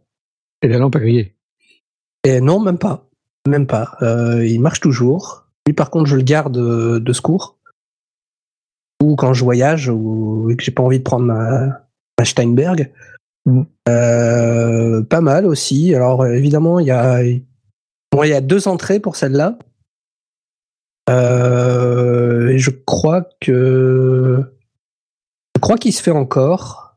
Euh, Il y a deux versions. Il y a la Artube standard et, Et, la la. Artube studio, voilà. Avec, le, euh, le Artube standard n'a pas de sortie USB. Il n'a pas de sortie. ouais, Moi, je l'ai celui-là, ouais. Moi, je l'ai celui-là. Il y a qu'une entrée et pas USB. c'est celui qu'on recommandait quand euh, on- en création de saga MP3, quand on, Mm. avait besoin juste d'un petit boost, mais qu'on entrait quand même dans le dans la carte son de l'ordinateur. C'est ça. Ça. Mais euh, maintenant, euh, je, je préfère, euh, j'aime pas brancher des trucs dans la carte son de l'ordinateur. Oui. Mais oui, pas- le, truc c'est que euh, C'est même pas un truc que je recommande. euh, ouais, euh, t'embête pas, euh, prends pas une carte son. Non, si, si, il faut prendre une. C'est le, le- la, la différence, c'est que à l'heure actuelle, il y a des il y a des cartes son qui ont qui proposent tout. euh, 24 bits, alimentation fantôme, une ou deux entrées micro et, et, et, et des convertisseurs tout à fait corrects pour un prix tout à fait raisonnable, ce qui n'était pas le cas avant. Oui. Euh, il y a, en, en 2007-2008, quand, quand on a commencé sur Netophonics à, à essayer de trouver des solutions pour enregistrer des voix, euh, ta carte son, elle avait toujours dans, dans les entrées de gamme, il y avait toujours un truc qui manquait. Donc, on était souvent sur euh, euh, une carte son euh, pas trop chère, genre euh, qu'est-ce qu'est-ce qu'on utilise la Digitrack avec un préampli en amont, ou bien il fallait une alimentation fantôme Ouais. en, en, en, en- en bypass ou des trucs comme ça. On n'avait jamais tout, c'était pénible. Maintenant, évidemment, on, on recommanderait plus forcément une, une solution aussi aussi lourde. Ouais. Euh, c'est plus nécessaire. C'est plus nécessaire, effectivement. Hmm. Après, j'ai testé une Focusrite. Euh, alors, je sais pas si c'est 2i2 ou i2i. La 2i2, ouais. 2i2. euh, elle a Scarlett, jamais marché. Ouais, la Scarlett. Hmm. Elle a jamais fonctionné. J'ai jamais compris pourquoi. Euh, Dommage. Mon, mon ordinateur le reconnaissait. J'avais euh, l'option et tout, mais aucun son. Que dalle. T'en as pas une de Et, euh, Scarlett, toi, Blast? J'ai une Scarlett, ouais, j'ai la 18i8 depuis, euh, depuis Ah oui, Noël. Ouais. C'est- Euh, mais quoi, c'est la version rackable, ça, non J'ai Euh, la grosse 8741-29. Il y a 27 entrées. euh, Ah non, il y a 18. 18, c'est euh, une carte à date plus quatre préamplis plus euh, euh, une euh, une AESBU ou un truc comme ça en plus, mais c'est tout. Quoi. Tout ça pour faire des voix dans des sagas MP3. Bravo. Exactement. Bravo, ouais, bravo. Je voulais, L'échalote, les gars, l'échalote. je voulais. Blas, c'est le pire de nous tous, je crois. non, attendez, eh, je vais vous raconter mon histoire de. de, de- non, j'ai déjà raconté. Euh, je voulais m'acheter une carte son qui valait plus de 2000 euros, et puis finalement, je suis tombé sur celle-là. Elle vaut 350, donc du coup, euh, T'as fait une économie. hein. J'ai, je l'ai, sacrément effilé mon Du coup, tu- échalote. hein. Du coup, tu t'es acheté euh, plein d'autres matos jusqu'à Du 2000 coup, euros. j'ai rajouté. Non, non, mais, mais, euh, T'as dit à ta femme, j'ai économisé euh, 1650 euros. mais euh, je, voilà. je l'ai prévenu que j'ai un, un, un bonus pour le, pour le prochain achat. Bonus. Non, mais euh, bon, c'est, dommage qu'elle n'ait pas fonctionné euh, et, et c'est même étrange qu'elle n'ait pas fonctionné chez toi parce que ça fait Bah partie ouais. de, de, de, de chouettes euh, de, de ce que moi je proposerais Mais oui, en équipement aussi. de base. Et elle, est vraiment chouette en plus. Elle est pas très grande, elle est Deux solide. entrées, deux sorties, rien à dire. C'est Ouais, 139 c'est ça. euros. elle, est, elle est super comme petite carte. Voilà. Donc euh, bon, bah, elle, elle est chez un pote euh, dans son placard et puis elle euh, Ah non, elle fonctionne pas non plus. fonctionne pas. Elle fonctionne pas chez lui. On a, j'ai testé chez lui, j'ai testé chez moi. et, on sait pas, on sait pas ce qu'elle a. Bon, la prochaine fois, faut que, faut qu'on, se voit. Il faut que Ouais. j'essaye parce que moi, j'ai les, je sais que j'ai les drivers comme. comme ma Focusrite fonctionne et que c'est les mêmes drivers, il y a, ça, ça vaut le coup de la tester. Ouais. Alors oui. France One dit sur euh, le chat que la 2i2 n'a pas de midi. Oui, il n'a pas de midi, effectivement. Oui, oui, euh, la 18 et 8 le possède. Et je suis entouré de poissards et j'ai la poisse. Oui, merci Laurent. voilà. Et actuellement, bah, vous le savez tous, j'ai la Steinberg UR22. euh, très, très bien, très classe. La Pas UR22, content. c'est aussi très deux content, entrées. Hein. Très content. Ouais, deux entrées de sortie et midi in, midi out. Pas bien cher, non? Euh, 150? 135 euros chez 135 Thomas. euros. 135. Oh bah voilà, même euh, même. Moi, je euh, l'ai payé 120 parce que ma boutique fait moins cher que chez Thomann. pas voilà. mal, pas mal du tout. Euh, voilà, très bien. Euh, au cas où j'ai des ports MIDI si je veux brancher un synthé. Deux entrées si quand mon pote vient chez moi et qu'il veut se mettre à la guitare, tac, Mhm. il a pas envie d'emmener son ampli euh, super lourd, machin. Hop, on branche euh, le micro dans la première sortie, la guitare dans la deuxième, et puis on Bah ouais, s'amuse. C'est nickel, ça fait plaisir. Dans, dans, dans la série, euh, euh, Ashoku Behringer euh, maintenant, enfin, reprend le reprend la main euh, sur des, des solutions équivalentes mais moins chères. Euh, La j'ai noté euh, la, la. Ah, Attendez, ne m'interrompez pas s'il vous plaît. Il y a la l'Arlésienne, la 1820 qu'on attend encore depuis 2013 et, et qu'on n'a toujours pas vu. Mais par contre, toujours dans la même série Euphoria, il y a la UMC 202 HD, 66 euros. Elle a deux entrées, deux sorties. Elle est sortie en 2013, euh, juste après avoir été annoncée au NAM. Donc elle, elle est sortie. Et euh, ouais, 66 euros. On est dans avec avec les préamplis euh, dits Midas, puisque c'était après le rachat Midas. Euh, C'est pas mal pour le contrôle là, technique. Ça vaut vachement le coup de de s'y pencher. Ouais. 66 boules, les petits loups. Ouais. C'est pas, euh, Behringer qui a racheté Midas, justement Si, ou- si, si, si, Si, si. si, Ah, fait, a racheté Midas et profite donc de- du, du savoir-faire de Midas en matière Ouais. de préampli. Donc, euh, les Euphoria, justement, c'était les premières machines à, à proposer les, les préamplis Midas sur des machines Behringer. Alors, on verra ce que ça va donner euh, avec, le- avec l'expérience, mais euh, mais pour quelqu'un qui euh, qui n'a pas beaucoup de sous et qui qui veut pas aller euh, parce qu'on est quand même à moitié prix par rapport aux séries euh, Scarlett ou, aux séries euh, pour une, une configuration qui est équivalente et des préamplis qui ont la réputation de Midas. Donc c'est peut-être pas le, Midas le plus haut de gamme du monde, donc justement à tester, mais mais mais à 66 euros, moi je je demande à voir mieux. Hein. C'est le, quoi ce c'est le fameux site web euh, de Behringer. À chaque fois que tu te démarres, il y a une musique qui démarre. C'est juste insupportable. Désolé. J'ai cliqué sur le lien bêtement. Alors voilà. Ah voilà, bon, c'est ça. Bon, en tout cas, l'UMC 1820, quand, on, quand elle sortira, euh, ben 200 euros, euh, là, euh, Attention, je vais cliquer. Attention, je vais on- cliquer. T'es prêt? vas-y, vas-y, prêt? Prêt, attention, ah, ah, ah, ah. Il, va y avoir la musique, Ah bah. hein, je t'ai mis aussi le lien, c'est chez Berry. Bah non, bah non, là il y a Non pas de musique. Bah oui, elle est pas sortie, c'est normal. Oh. Ah, elle est pas sortie. La musique est pas sortie. Ok. Donc, euh, ouais, le, le- le- de nouveau, un, home studio, euh, il y a les, les- le, le principe de deux entrées, deux sorties. Euh, si on veut enregistrer une batterie, c'est un peu court. C'est même très court. Si on va enregistrer avec pas mal de micros, c'est court. C'est pour ça que moi j'ai plutôt opté pour la pour la Scarlett euh, parce qu'elle a quatre préamplis directs. Euh, on est on est sur une, une, une carte son qui vaut 350 euros. On est quand même un, un cran au-dessus, mais on a quatre préamplis et une entrée à date. Donc euh, on peut brancher dessus un, mhm. euh, bah, soit l'Octopré euh, de chez Focusrite, soit euh, un Behringer euh, ADA 8200 par exemple, qui vaut aussi Par 200 exemple. euros. Et Ouais. euh, l'ADA 8200, qui est donc euh, moi là, dans, dans mon studio, j'ai une ADA, la, la ADA 8000 qui est euh, l'ancien avec euh, les, les anciens préampes qui sont pas pas ultra top, mais bon voilà, ça peut faire le job. Euh, mais l'ADA 8200, c'est les préamplis de, de Midas, donc ça peut valoir le coup. Et ça permet d'avoir une solution avec euh, euh, bah, 12 entrées pour 350, pour 550 euh, euros, c'est pas mal. Elle est bien mal. cette petite Scarlett euh, 18 i8 là. Elle me plaît bien. Ouais, ouais, elle est, elle est pas mal. Je- J'aurais préféré une 18i10, d'avoir une, une Hmm. deux, deux Mais- paires de sorties pour moniteur. Euh, là, il y en a qu'une. Les, les autres, c'est euh, les sorties casque. Il y a une double sortie casque qui est plutôt pas mal, et puis une sortie euh, numérique. Euh, mais j'aurais bien aimé avoir deux euh, pour pour moniteur, et ça, ça, ça, ça m'aurait mieux plu. Mais bon. Il y a, y a C'est pas bon. Ma- y a Mago qui disait qu'il avait des problèmes avec la Scarlett. Mago ou Nicolas Botti, je sais Et plus. Peut-être que ce sont des poissards aussi. Hein. Euh, Moi, j'ai pas de problème. Non, j'ai- j'ai ça en tête, alors je le dis, mais je, C'est je possible, sais ouais, plus. je sais plus. Je sais pas, ça me dit rien.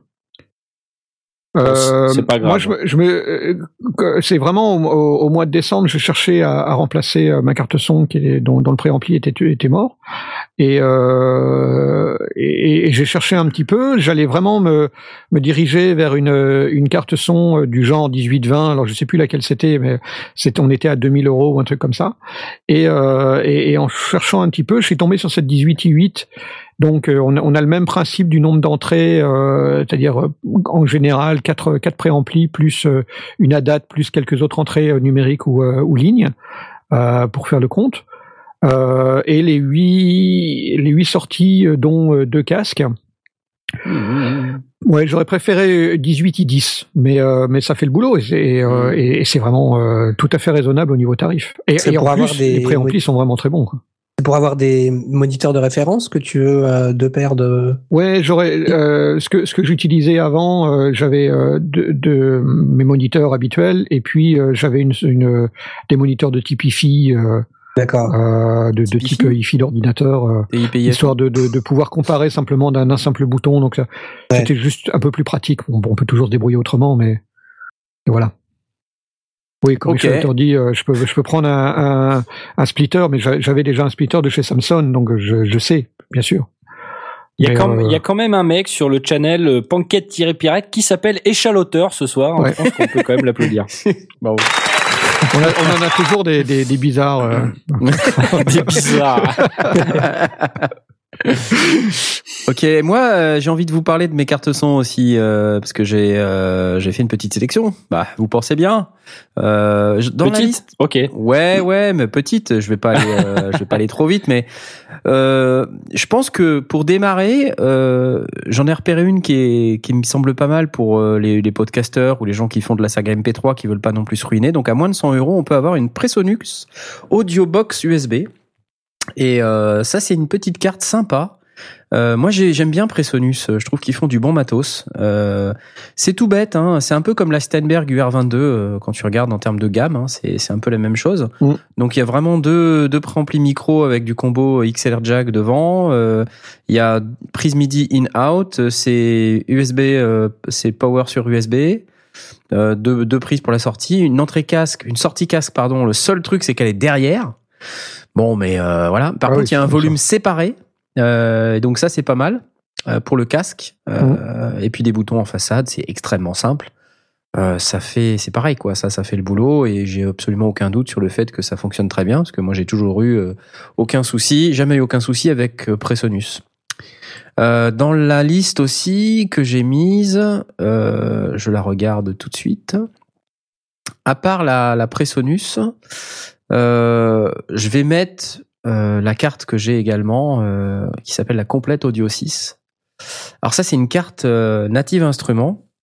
Et euh, cette carte-là, en fait, elle a, elle a une particularité, c'est que pour moi, c'est un, c'est un des meilleurs compromis entre taille, powered par USB et connectivité. Et j'avais fait une étude de marché très très complète il y a à peu près un an et quelques. Et euh, cette carte-là, elle, elle regroupe en fait, tout ce que enfin, tout ce que les home studios recherchent le plus, euh, c'est-à-dire le maximum d'entrées-sorties, deux euh, ports euh, entrée micro avec combo XLR jack, une entrée, enfin une sortie casque séparée avec son propre volume, euh, un bouton monitor, on peut switcher de monitor 1.2 à monitor 3.4, et donc il y a quatre euh, sorties séparées en, en symétrique, deux autres sorties en RCA, donc pour brancher un magnéto comme un, lecteur de DAT ou n'importe quoi d'autre, enfin peu, importe, et euh, des prises MIDI in-out. Donc j'ai trouvé que c'était vraiment un très très bon compromis cette petite carte, et elle est quand même à 229 euros. Euh, mais c'est un beau, euh, c'est un, une belle machine. En plus, c'est assez lourd. hein.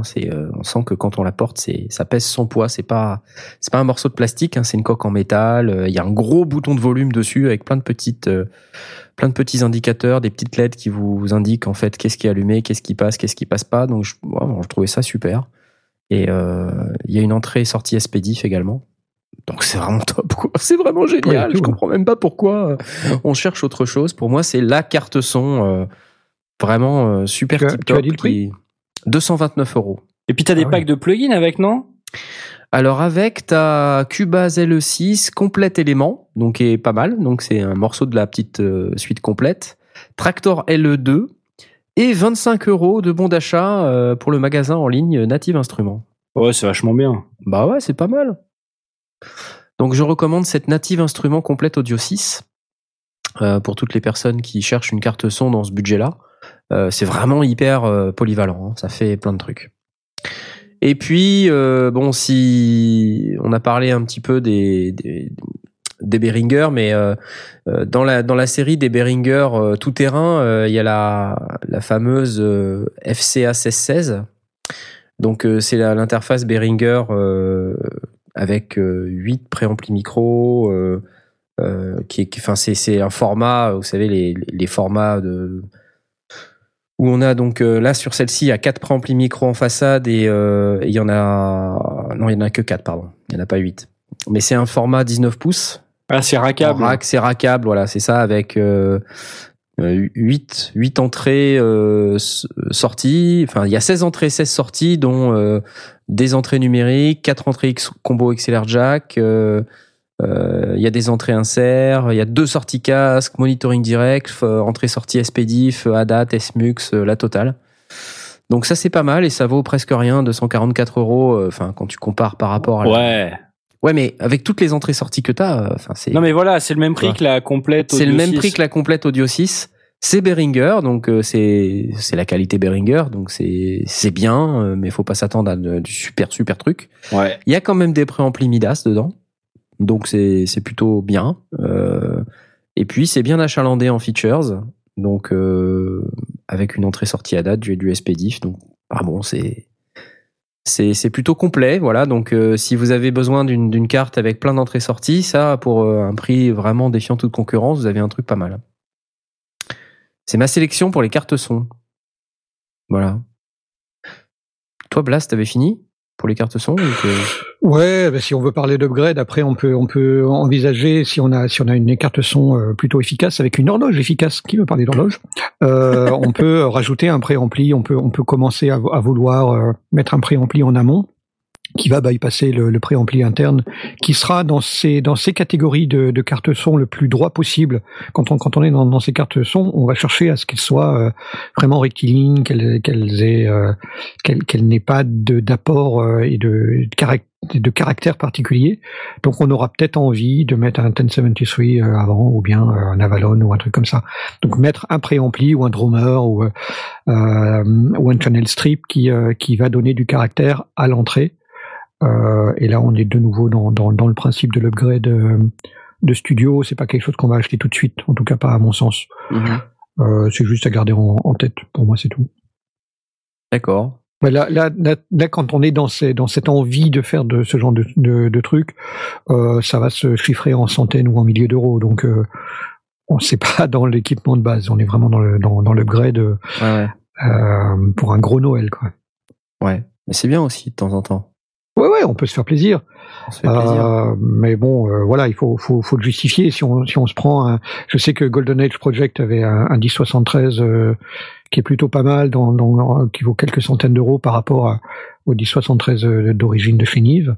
Euh, bon, quelques centaines d'euros par rapport à quelques milliers d'euros, c'est plutôt pas mal, et surtout Ouais, qu'il est, il est, il est sacrément bien foutu. Mhm. Donc ça vaut ça vaut le coup pour quelqu'un qui a envie d'avoir d'apporter du caractère ou d'apporter un caractère vintage à, à ses à ses prises de son.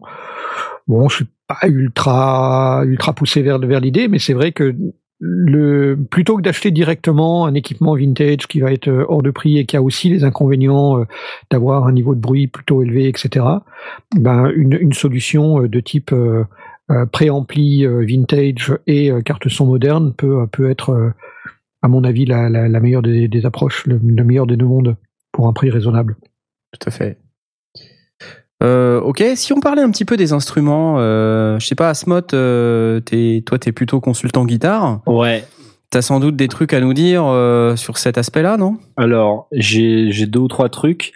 Alors, euh, bon, le guitariste est un animal compliqué. donc, euh, je pourrais pas vous conseiller à votre place euh, ce que vous aimez comme son, euh, donc comme guitare ou comme ampli. À un moment donné, euh, euh, chacun s'achète son propre matériel. À partir du moment où la lutherie est bonne, où, le, où les micros sont de qualité, il y aura pas de souci. Euh, maintenant, je suis parti du principe que euh, j'ai j'ai eu envie de parler de, de basse parce que la basse justement c'est pas un, un instrument, c'est pas mon instrument principal. Et donc, euh, je me suis dit, euh, j'ai eu envie de m'acheter une basse. Et, euh, donc, j'ai acheté une Squire, la série Vintage Modified. Donc, c'est pas la série euh, entrée entrée de gamme de Squire. C'est la la série un petit peu au-dessus. Donc, dans le neuf, ça tape dans les 400 420 euros.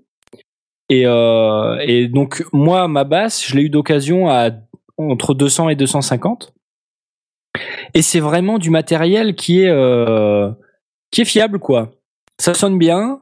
euh, la lutherie est de qualité, donc bon, ça nécessite forcément euh, du réglage un coup de temps en temps, mais j'en suis vraiment très content. Il n'y a pas de buzz, les micros ils sonnent bien, parce que j'ai essayé en fait moi les les les, les séries d'en dessous de chez Squire. Squire c'est vraiment de l'entrée de gamme, hein, c'est la c'est la marque euh, un La petit sous-marque peu, de- euh, c'est la Fender, hein. sous-marque de Fender en fait, un petit peu comme Epiphone euh, et ta Gibson. Gibson, ouais.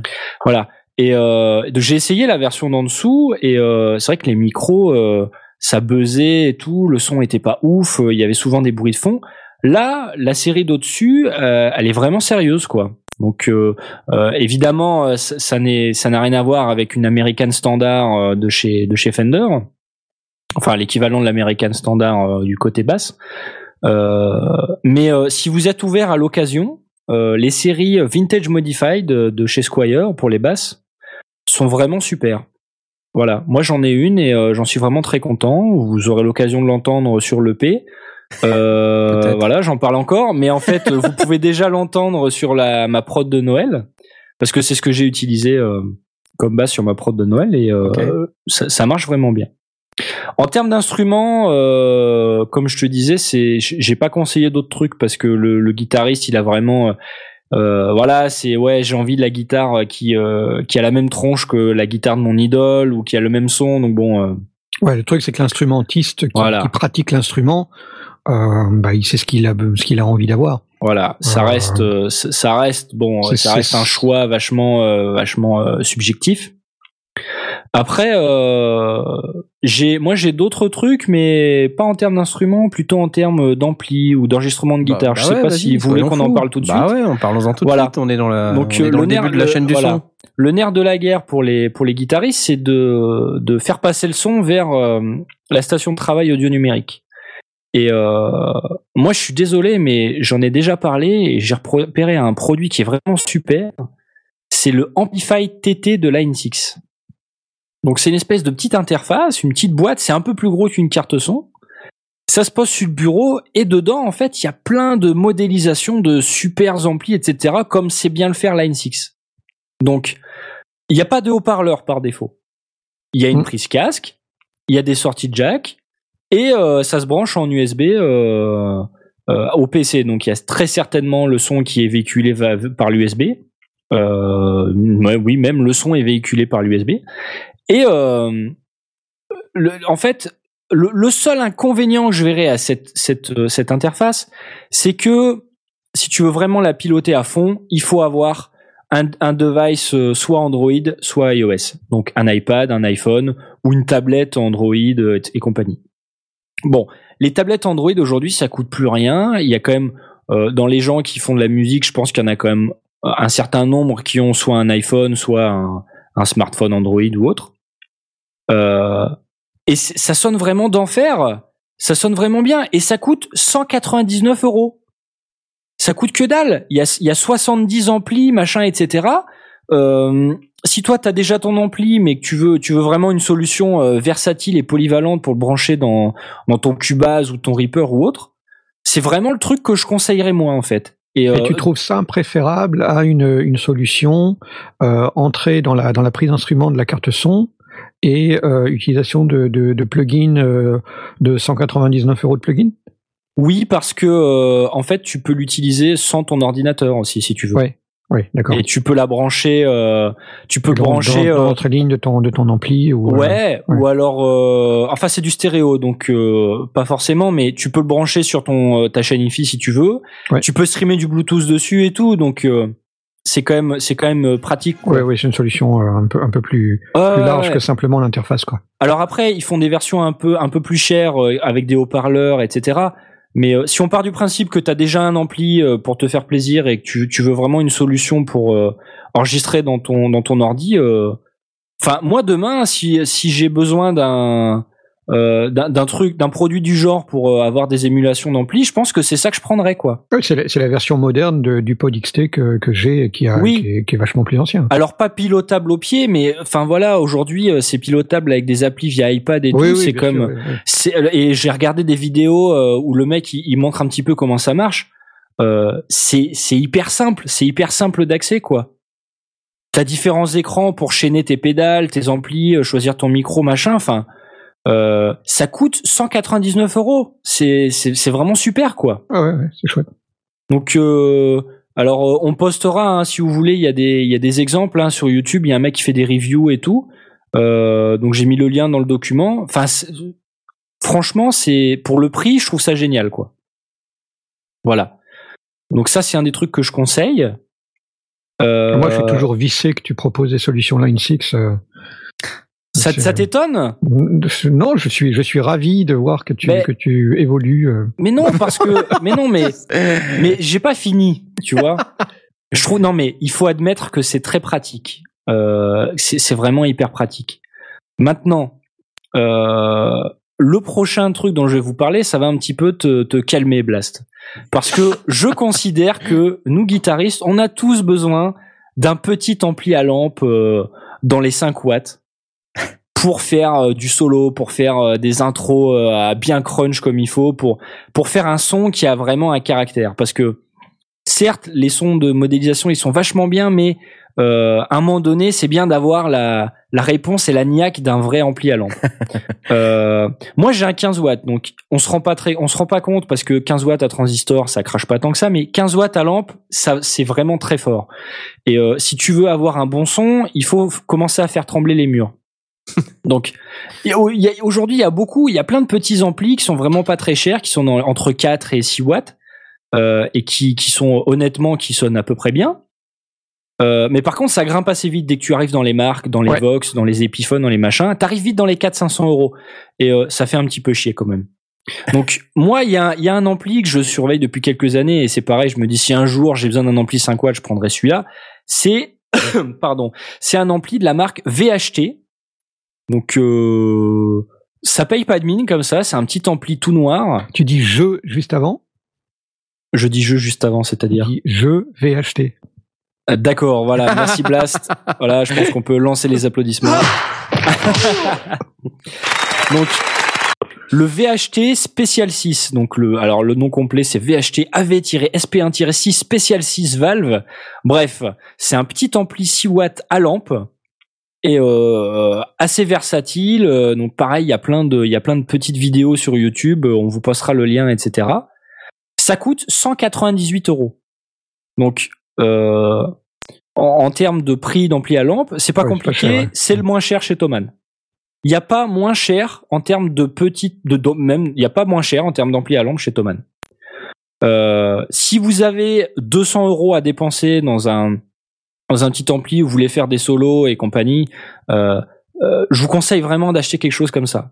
Si vous connaissez la chanson Leila d'Eric Clapton ou Derek and the Dominos, c'est pareil. Euh, où il y a le, le solo enflammé au début là, euh, ce truc là là. Mm. Ça c'est fait avec un champion 600 de chez Fender. C'est un ampli 5 watts. Waouh. Il n'y a pas besoin de plus. Ah oui, il faut pas plus, oui. Donc, bien sûr. Je pense que pour Ce qu'il faut, c'est compléter, c'est effectivement bien, bien, bien taper dedans pour, pour le faire cruncher. euh. bien sûr, mais avec un ampli à 6 watts, tu, tu peux. Oui, bien sûr, tu peux te permettre de tu- le faire sans, sans Voilà. trop fort. ouais. Exactement. Et après, bah bien sûr, tu peux toujours euh, combiner euh, ta pédale de disto préférée. euh, Tu peux aussi faire du son clean. Il n'y a pas de problème. Ça, ça marche vraiment très bien. Donc euh, moi, c'est c'est- honnêtement, hein, c'est vraiment un ampli que j'ai pensé, à- que j'ai voulu m'acheter à un moment donné, mais je me suis dit bon quand même, c'est un ampli avec son, c'est pas une tête, c'est bien un ampli avec son câble. Oui, oui, c'est un ampli avec son cab. Il existe aussi en version tête plus euh, plus cab. Ouais. Mais euh, bon, euh, c'est, enfin après c'est un choix quoi. Je veux dire, il y a pas il a pas spécialement besoin d'avoir la version euh, stack. Ça c'est pas ça sonnera pas mieux, je pense que que la version combo. Donc euh, voilà, le VHT Special 6. Euh, tout lampe, 6. 198 euros. Je pense que vraiment c'est le genre de produit qui vaut le coup. Euh, si vous avez pas trop quoi acheter. Donc après, ben si vous avez déjà votre ampli, c'est à vous de voir. Mais si si vous êtes en appartement et que vous avez besoin d'un truc euh, euh, qui qui qui a pas besoin de pousser très fort pour que pour que ça sonne bien. Et puis derrière, vous pouvez compléter avec le la- l'amplify TT de la N6 si vous voulez des sons d'autres sons, etc. et que vous voulez jouer au casque, Ouais, ouais, tu vois. ouais. Donc euh, Oh, voilà. non, je voudrais à- Je suis protester. tout à fait d'accord avec l'idée. Moi, je voudrais protester quand même parce que tu nous as parlé d'un ampli euh, 5 watts alors que le, Ouais. le VHT il, il est 6 watts. Ouais, putain merde. Ah, je suis désolé Alors, vraiment. Je, je suis complètement confused. Donc t'as un, t'as un watt supplémentaire. Ouais, t'as un watt, c'est énorme, c'est énorme. Bah, je vais attends, au 20%, pendant 5 hein. minutes. C'est génial. 20% de plus. Ok. Ouais, je sais pas trop ce qu'ils foutent les constructeurs. Un coup c'est 2 watts, un coup c'est 4, un coup c'est 6. Enfin, bon. Euh... Mettez-vous d'accord quoi. Ouais, mais voilà. non, mais sérieux, ils arrivent pas à se mettre d'accord. C'est un truc que j'ai jamais compris. Mais bon, Ah, ok. Voilà. Bon. euh, c'est vraiment les deux, les deux, les, les deux trucs que je conseille et c'est vraiment pas cher. 200 euros chaque truc, Deux- 200 euros chaque produit. C'est ouf. C'est le Voilà. AVSP 1.6. Hein.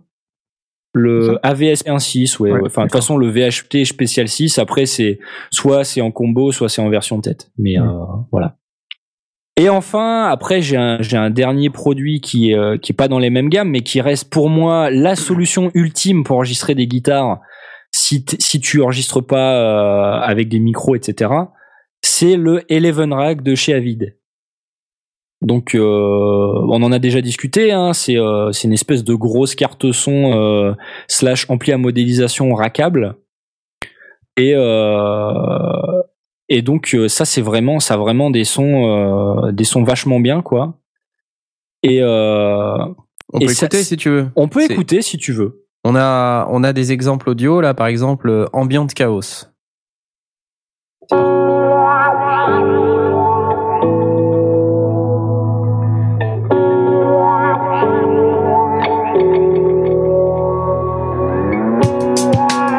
Ça fait super bien la batterie en tout cas. hein. ok, BBD delay.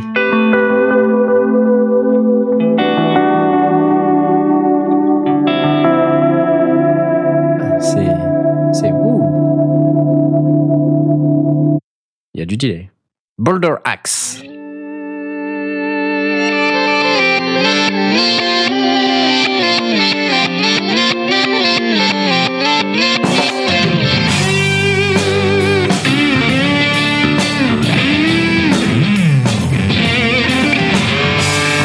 C'est Hendrix ça.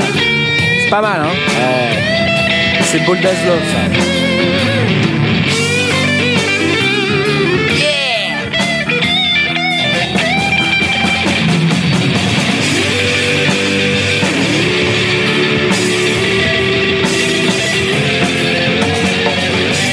Ah, c'est super Ah, ça déchire, on est d'accord. Tu m'étonnes. Alors, tu peux mettre ta guitare. Tu, il y a aussi des, il y a aussi des presets pour la basse, etc. Euh, c'est un machin que tu peux Ah, de la utiliser basse, sur la basse. scène. Ouais, de la basse.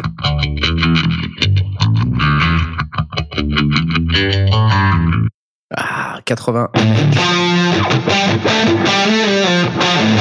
Ça, c'est encore de la. C'est pas la trop de la basse, ça, mais- Non, non, c'était pas trop de la basse. C'est une mais basse bon, très ouais. aiguë. C'est une basse aiguë, c'est un peu genre une guitare, ouais. Ah, d'accord. Vas-y, continue ton explication.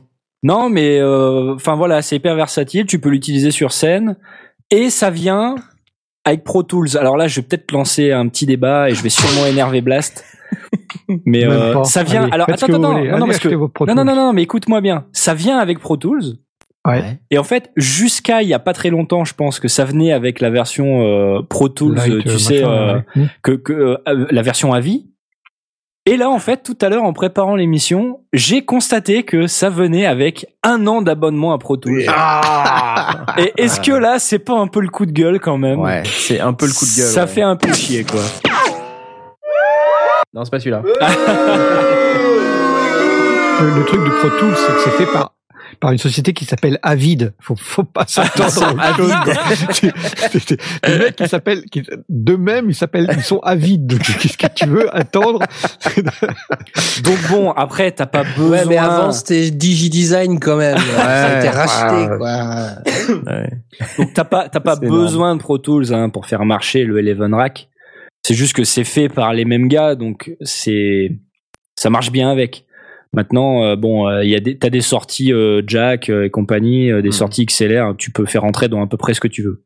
Donc il y a pas de souci. Ça coûte beaucoup plus cher, ça coûte entre ça coûte alors sur Thomann il fait 666 euros le prix du démon. Mhm. Euh, sur sur le sur alors chez Avid c'est plus cher, c'est dans le plutôt dans les 700. Normal. Mais euh, c'est normal, ils sont avides. voilà, ils sont avides, comme on l'a dit tout à l'heure. Donc ça reste, euh, ça reste un des trucs euh, les qui, qui, je pense, qui est quand même très utilisé et euh, ça sonne quand même foutrement bien. Ouais. Voilà. Donc le le Amplify TT de Line 6, en gros, c'est le même produit, mais c'est moins cher. Euh, ça fait sans doute moins de trucs, mais c'est le même c'est le même esprit. Donc euh, vous lancez pas dans du Eleven Rack si euh, si euh, si vous avez pas les moyens. Partez plutôt chez Line 6 quoi.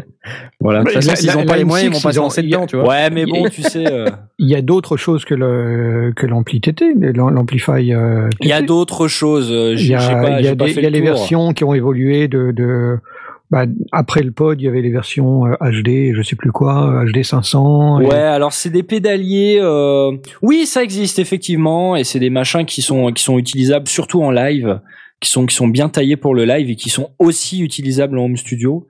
Euh, maintenant, moi j'aime j'aime bien la série Amplify. C'est un truc qui est sorti en quoi en 2014. Et euh, je sais pas, même juste, c'est une, c'est une belle gueule. C'est con, mais moi j'aime bien les produits qui sont jolis, tu vois. Et ces produits-là, ils sont jolis. Non, mais c'est vrai. Je sais pas. Je suis vachement sensible à ça, tu vois. Mhm. Et, euh, et voilà. Et puis tu peux streamer du Bluetooth. euh, bon, enfin, ça reste une utilisation home studio euh, assumée, quoi. Oui, oui, on est, on est, on est bien d'accord. Mais je, je veux dire, par rapport à, à la, la dernière solution que tu donnais, Ouais. euh, Eleven, Rack, il y a, il y a des solutions Line 6 qui sont euh, euh, dans, dans, dans la même gamme et qualitativement qui ont largement évolué depuis euh, les, les Pod XT et Pod X3. hein. Ah, sans doute, oui, effectivement. Donc, euh, faut, faut pas forcément se limiter à ça. Il y a aussi des solutions euh, chez Line 6 qui, euh, qui, en matière de modélisation, bah, touchent sa Écoute, bille depuis euh, un paquet d'années, quoi. Moi, c'est mon guide à toi. Hein. Si tu voulais en parler, t'avais qu'à le mettre dans ton guide. Hein. Mais euh, on a dit qu'on en parlait, on a dit que c'était ouvert à la discussion, non? Sinon, on lance directement la pause musicale. Non, on est encore un ça. peu tôt. Ça va, on a encore quelques minutes. On a encore 10 minutes. Ouais. ok, passons euh, à la suite. euh, tout de suite, euh, tout de suite la suite. Bon, on a parlé des guitares. Je, je ne résiste pas au plaisir de, de potentiellement parler Non. un peu de synthé quand même. maintenant. Non. Bah si, attends. Ah, On parlait de la pause musicale, non non mais avant de parler de guitare, vous voulez, vous voulez parler d'autre chose ou pas? Je sais pas, vous voulez parler de. Est-ce que, est-ce qu'on avait, on a, on a parlé un peu de monitoring tout à l'heure, je crois, non? On peut pas parler un peu de monitoring, mais Non, non, c'est pas ça. Non, c'est pas ça. Je pensais qu'on en avait déjà parlé. Si on en a Non, pas parlé, c'est pas le moment. Donc, euh, Non. non, C'est pas le moment. c'est pas le moment. Euh, Sinon, non, on fait mais la on, pause. on commence euh, tout de suite par, euh, enfin, on commence plutôt par les quatre, euh, les claviers, les claviers maîtres, d'accord? Et notamment les claviers Ouais. maîtres 88 notes, parce qu'il y a plein de gens qui se demandent, mais comment je fais pour les quatre cla- claviers maîtres 88 notes? Il y en a, il y en a qui veulent absolument des claviers maîtres 88 notes. Eh bien, figurez-vous que je vous ai fait une sélection. On va commencer du euh, moins cher au plus cher. Donc, euh, moi, ma- la sélection que j'ai faite sur les 88 notes, c'est le Je suis en train de native. voir ta sélection. Excuse-moi. Non, le native instrument complète contrôle S euh, 88, donc qui est sorti là en 2015 assez récemment, euh, me paraît un, vraiment un très bon, un, très bon clavier. Alors euh, il y a sans doute moins cher, il y a sans doute euh, moins bien. Euh, moi je le mets dans la liste parce que globalement je trouve que les produits native instruments en hardware sont plutôt bien foutus, c'est bien fini, c'est en général bien couplé à l'ordinateur. Donc on a très peu de, de risques d'avoir un truc qui marche mal. Enfin, globalement, c'est bien foutu. Euh, ce que j'aime bien dans cette série-là, c'est qu'ils ont fait un format euh, qu'ils ont appelé le format NKS. Et euh, donc c'est un, un format spécifique qui leur permet de contrôler via ces claviers complète contrôle S euh, tout un tas de plugins dont les leurs. c'est bien. Aussi, ça permet de contrôler la série euh, complète, euh, donc deux natives instruments.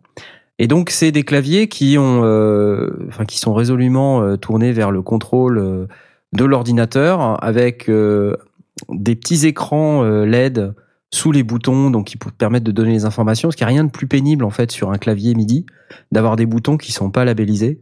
Donc euh, alors euh, après il faut se faire ses propres mappings, c'est c'est chiant. Moi je trouve ça chiant. Euh, Alors que là pour une fois on a un clavier qui est qui reprend en fait euh, les informations qu'il y a dans l'ordinateur et qui vous les affiche directement sur des petits écrans. Donc forcément ça coûte un poil plus cher, mais euh, je pense que ça vaut le coup. Ensuite, ils ont euh, des séries de, de boutons. Ils ont aussi ce qu'ils appellent le Light Guide, euh, donc qui est euh, le, la coloration euh, juste au-dessus du clavier. Il y a un petit liseré de LED qui vous permet de colorer euh, de différentes couleurs, les gammes euh, et puis les sections. Non, mais c'est c'est con. Mais quand t'es une quiche au piano, Oui, d'accord. Euh, oui, tu oui, vois, non, effectivement. quand t'as une quiche au piano, ben voilà, t'as as ce truc-là, c'est vachement sympa.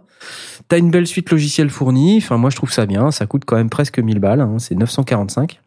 Pour Voilà. un clavier, Mais, euh, mais ouais, c'est un même. clavier 88 notes. Donc, euh, et pour moi, c'est un, c'est vraiment une belle machine. On n'a pas dit euh, dans ce, dans cette émission qu'on allait faire que des trucs pas chers. Oui, oui, on est d'accord, on est d'accord. En fait, je pense qu'on est même au-delà du clavier maître. Quand tu dis à l'histoire de des touches qui s'éclairent avec les, les gammes et tout, c'est c'est top ça. hein, c'est Ouais, c'est top. on n'est plus dans les fonctions standards pour moi, hein, ce genre de truc. Mais c'est cool. C'est cool. Après, euh, dans, dans les trucs qui que j'aimerais citer, moi j'ai un GEM Pro Mega 3. Euh, donc GEM, de, c'est une marque de, de General Music. Euh, c'est une marque italienne.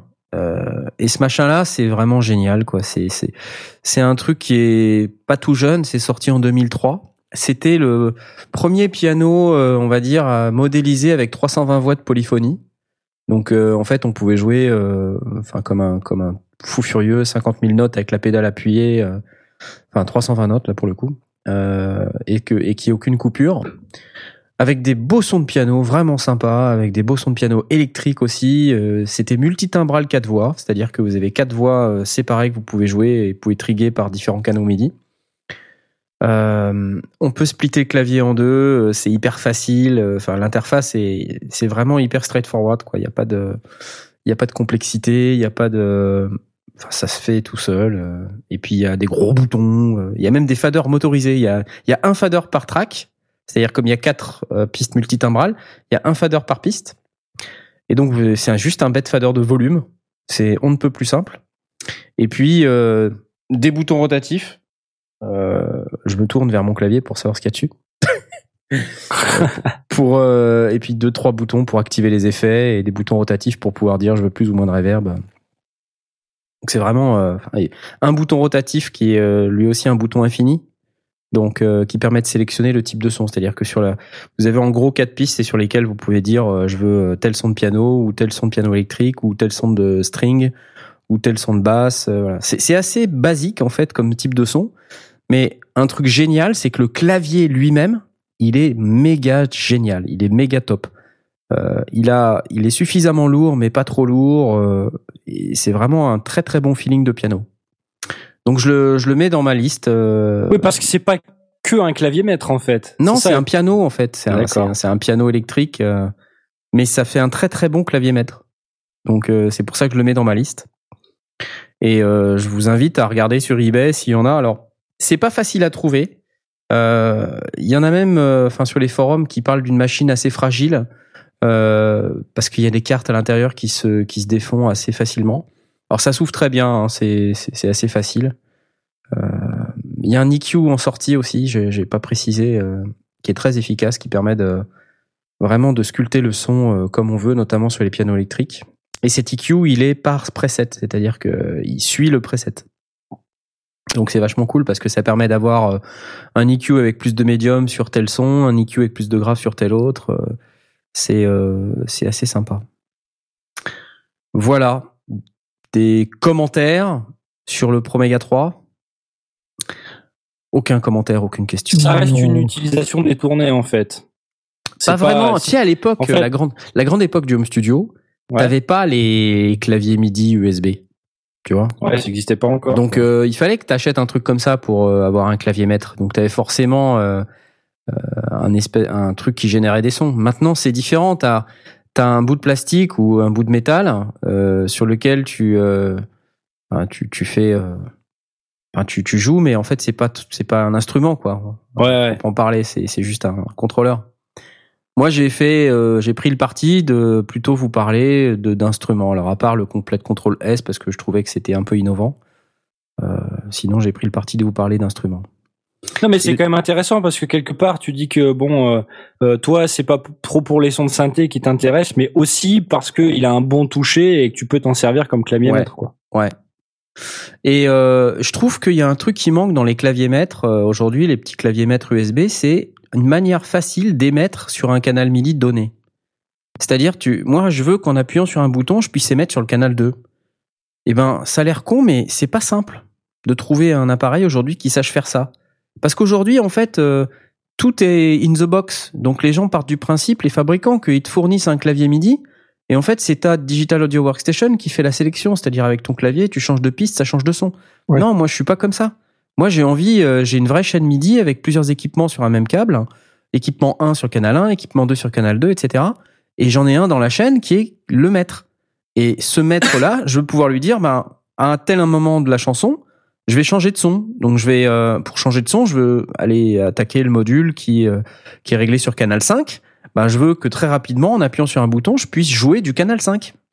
Et ben ça, l'air de rien, ben, c'est hyper compliqué. Et euh, donc j'en viens justement au dernier de ma liste, qui est le Nord Stage 2 euh, de, de, de Nord Keyboards, anciennement Clavia. Euh, qui est lui aussi un, un clavier maître 88 notes, qui est euh, qui est absolument phénoménal. Il a un look d'enfer, donc évidemment les Nord Keyboards, vous savez, c'est les claviers rouges, on en, on en voit partout. Euh, donc le Nord Stage 2, il date de 2012. Euh, Qu'est-ce qu'il y a? Pourquoi tu rigoles? Je viens de voir pourquoi je l'ai mis dans ma liste. J'en veux un. Ouais, bah ouais, c'est clair. J'en veux un. Enfin, c'est clair, j'en veux un. Et c'est un, c'est une bécane qui, euh, c'est un genre de triplette euh, piano synthé orgue. Euh, donc il a des sons d'enfer sur le piano. On les a écoutés à la dernière émission, euh, donc on va pas se les retaper. Mais euh, le, le synthé qui est intégré dans le Nord Stage 2, bah c'est rien de plus qu'un Nord lead. Euh, donc c'est cool quoi. C'est-à-dire que dans un piano numérique de type clavier maître, vous avez un vrai Nord lead à l'intérieur. Et en plus vous avez des sons d'orgue qui déchirent quoi. Donc si vous voulez jouer à Charlie Oleg, c'est super. Euh, il a un très très bon feeling. Le clavier lourd est vraiment très bien. Je l'ai essayé plusieurs fois. J'ai squatté le magasin euh, pendant des heures avec ça. Le mec me regardait de travers à la fin. Euh, et puis ça fait partie de ces bécanes où tu peux très facilement émettre sur le canal que tu veux. Tu peux même splitter ton clavier et dire partie gauche canal 1, partie droite canal 2.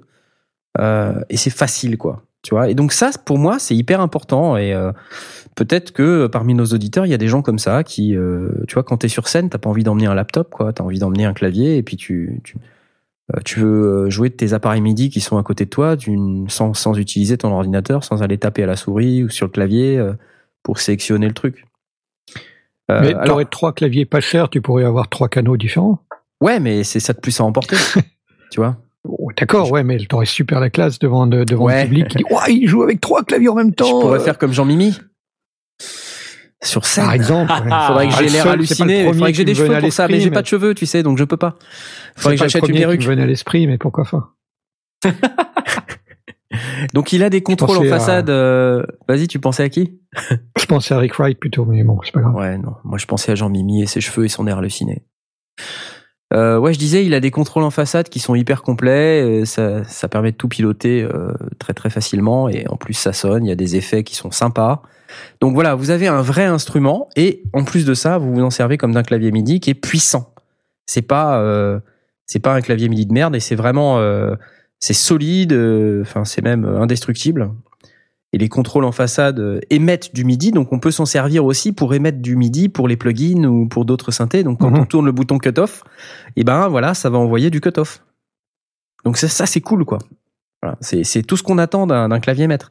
Aujourd'hui, on a des, des claviers en plastique et euh, on doit tout assigner quoi.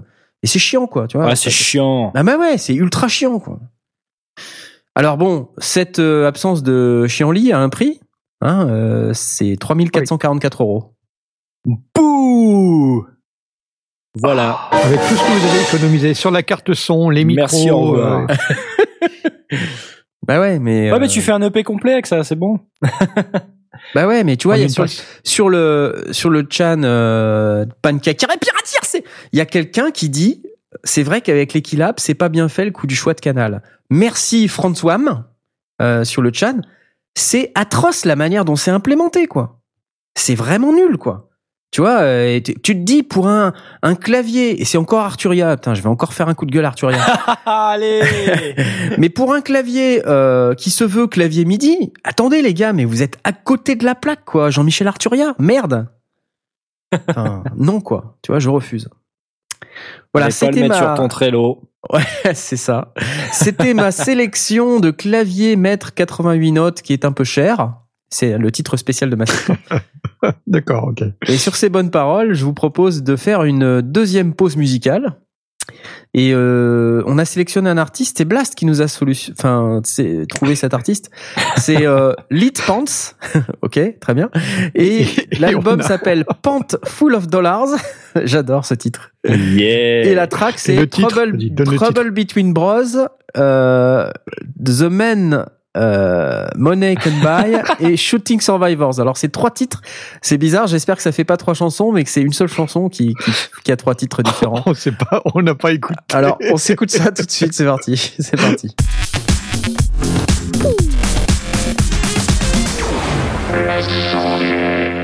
Alors voilà une musique complètement what the fuck. Non, c'est pas possible. Attends, mais c'est quoi ce truc, Blast? Mais Blast? C'était censé être du pop rock. Moi, je m'attendais à un truc qui bouge. Mais attends, c'est pas possible. Bon, Non. en même temps, euh, c'est pas dix minutes avant qu'on prépare la, la playlist. Hein. Ouais.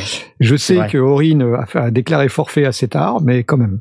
Quand même, ouais. Et moi, j'ai pas eu le temps. Donc, on a préparé la playlist un peu à l'arrache. On a dit, ouais, on va écouter ce morceau, c'est top.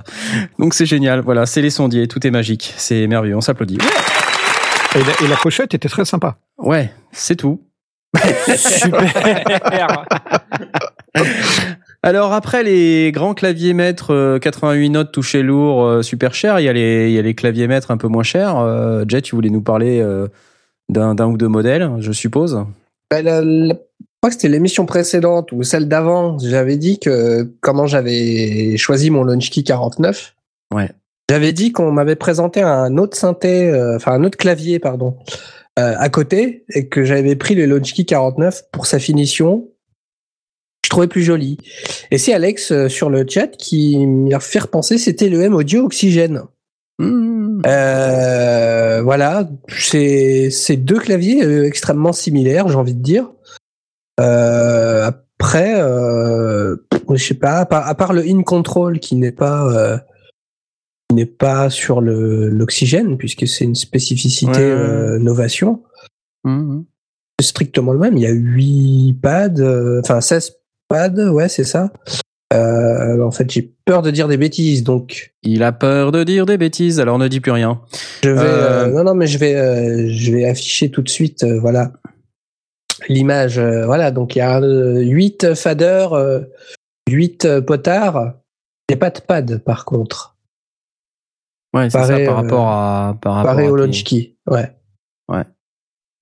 Donc euh, voilà, après c'est du 49 touches. Euh, moi c'est ce que je préfère.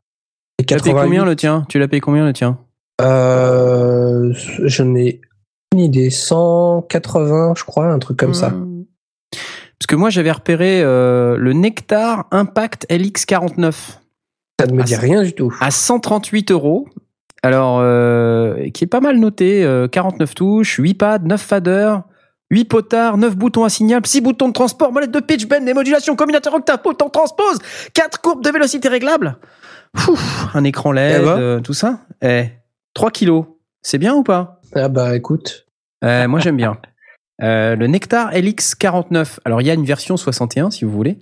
La version 61, elle est à 158 euros, c'est-à-dire 20 euros de plus. Ah ouais. Euh, Nectar, N-E-K-T-A-R. Euh, Nectar Impact. Euh, ça m'avait, oui, ça me, ça me, ça me parle ça. Euh, je trouve ça pas mal. Apparemment, c'est, c'est en ligne depuis mars 2014. Donc il y a des faders, il y a des boutons, il y a des potards, il y a des pads, il y a un clavier. Ouais ouais. Que demande le peuple? Faut, faut peut-être le, le tester en magasin. Moi, je n'ai pas eu la, la chance de tester cet appareil, mais vu comme ça, il a l'air pas mal. Donc voilà, forcément quelque chose d'intéressant. Il a l'air un peu plastoc hein, quand même, mais euh, voilà. Cela dit, euh, à ce budget-là, on peut pas non plus trop en demander. Est-ce que c'est des touches semi-lestées? Sont des touches semi-lestées? Ce sont des touches sensibles à la vélocité. N'en demande pas trop, s'il te plaît. Elles sont sensibles à Le la Kiri vélocité. 49, il est aussi sensible à la vélocité, mais c'est tu tu t'appuies sur des C'est du flanc, ouais. Tu des, des bouts de flanc, ouais. C'est des morceaux de flanc. non, mais après, tu vois, il y a des gens que ça dérange pas. euh, Ouais, c'est vrai. Puis ça dépend de ton budget aussi, tu vois. Donc euh, voilà, voilà. Après, moi, je m'y connais pas trop en, en contrôleur, euh, clavier contrôleur. Ou, euh, J'ai pas énormément de références. Par euh, l'innovation. Euh, M-Audio est une référence, euh, je trouve, quand même, euh, Oui. dans la catégorie des, des claviers contrôleurs. Du coup, euh, Bah, dans les Ouais, 49 c'est- touches, euh, effectivement, il y en a, euh, il y en a pas mal des sympas. Euh, euh, Il y a le Seaboard Rolly à 1299 euros. ah, mais le Seaboard, euh, Non, mais Tu c'était fais une blague. Attends, c'était une blague. arrête. Je, c'était pour voir euh, si tu suivais. fait rêver, là. Il y a le Keylab 49, mais on vient d'en parler. Il est quand même Ouais. pas donné à 349 euros. Et euh, donc le Keylab qui a ce petit problème que c'est pas facile de de- d'émettre sur un canal MIDI donné. Sinon, euh, le Triton Tactile 49 euh, de Korg. Je sais pas si tu te souviens. oui. Ça, ça a euh, l'air pas mal ça. Korg Triton, ouais, ça a l'air vraiment pas mal. Le Triton Tactile euh, qui est aussi un, un, un modèle de 2014 et euh, qui est qui est plutôt pas mal parce qu'en plus euh, il y a des sons. Euh, Oui, au-delà des sons d'être sont- un, c'est un vrai synthé quoi. C'est un peu ce que je 512. disais tout à l'heure. 512 sons, voilà, 49 touches euh, et pareil là, il y a plein de plein de de pads. Il y a un écran en plus euh, qui a l'air euh, sympa. OL. Ouais, un écran well, well. Connecteur foot switch, c'est bien le foot switch que je pense. euh, Ouais, c'est c'est le c'est le l'interrupteur au pied quoi. Ouais, d'accord, c'est Mm. ça. Ça permet notamment de, de pouvoir enregistrer avec le pied, c'est-à-dire que quand tu as une guitare Ouais. et que tu veux déclencher l'enregistrement de ta Digital Audio Workstation, t'appuies, paf. Tu vois, tu peux programmer comme ça. C'est plutôt sympa. Donc voilà pour les, les petits les petits claviers maîtres euh, 49 touches, 61 touches, euh, pas cher. On vous a fait une petite sélection. euh, vous pouvez regarder tout ça chez nos amis d'Ottoman. Euh, J'ai envie de passer tout de suite au synthé parce que sinon on va rater la on va rater le, la rubrique et ce serait quand même embêtant. Euh, On l'aurait bien mis après la troisième pause musicale, non? Ouais, mais il n'y a pas de troisième pause musicale. Enfin, c'est le générique de fin. Ah. je te vois venir. Non, moi je vais vous parler d'un synthé que j'ai et qui est génial et qui est euh, finalement on n'en parle pas beaucoup. Il est pas très connu. euh, Enfin, il est connu, mais euh, on n'en parle pas beaucoup. C'est un synthé de 2005, c'est le Virus. Le Virus TI. Et donc j'ai ce synthé, c'est un virtual analogue, c'est-à-dire que c'est pas un analo, c'est un, c'est un, tu sais, tout est dans le domaine du numérique et ils ont reproduit. euh, euh, ils ont reproduit toutes les, les formes d'ondes des synthés analogiques, mais en plus Ouais, on c'est un ajoute plugin euh, dans une boîte, quoi. c'est un plugin dans une boîte, on peut, on peut dire ça comme ça, effectivement. Et en fait, ce qui est euh, absolument génial dans ce synthé, c'est que c'est un monstre de synthèse. C'est, euh, en fait, il fait suite au premier virus qui date de 97 euh, et qui, qui a un modèle qui est rapidement imposé dans le, dans le domaine de la musique électronique. Euh, c'est aussi un des premiers avec le Nordlead à, se- à se placer sur le le, le débat du tout en façade. Hein, C'est-à-dire que après les rumplers, euh, les corps gamins et tout ce bordel où euh, il fallait aller dans les menus euh, sans arrêt, c'est une machine où tout est presque tout, on va dire, est en façade. Il y a plein plein plein de boutons en façade. Alors il y a aussi plein plein plein de menus parce qu'il y a énormément de fonctionnalités. Mais on va dire le- les aspects les plus importants de, de la synthèse sont disponibles en façade et donc ça en fait une bécane qui pour le live est super. Et alors le TI, qui est une version spéciale du, du virus, donc qui est sorti en 2005, c'est une version avec de l'audio sur USB. Et euh, TI, c'est la- l'acronyme de Total Intégration. Et euh, en fait, ce qu'ils disent, c'est qu'il y a un, plugin euh, qui, qui sert d'éditeur et qui permet de véhiculer, y, compris l'audio, non seulement le MIDI, mais aussi l'audio. Donc c'est vraiment génial. Donc vous avez une intégration totale dans votre euh, euh, interface audio numérique, dans votre Digital Audio Workstation, pour pouvoir gérer vos sons. Et donc vos sons sont sauvegardés avec vos projets, etc., comme un plugin en fait. Donc c'est un synthé plugin. Alors c'est un synthé qui peut évidemment marcher en autonome. hein. Donc c'est ça la force du, du truc, c'est que c'est à la fois un plugin et un synthé autonome. Sauf que vous pouvez pas avoir le plugin parce que c'est le moteur de synthèse de l'appareil qui est connecté, qui, sert à faire le son. Donc il n'y a pas de, logiciel euh, que vous pouvez mettre sans le synthé accroché. Euh, donc voilà, le, TI c'est pff, voilà, moi je l'ai depuis 2007 ou 2008. J'ai dû le payer dans les 2600 euros euh, à l'époque. Maintenant, le TI2 est à 2299 chez Thomann. Euh, J'ai forcément envie de vous faire écouter cette démo. Euh, voilà, accrochez-vous.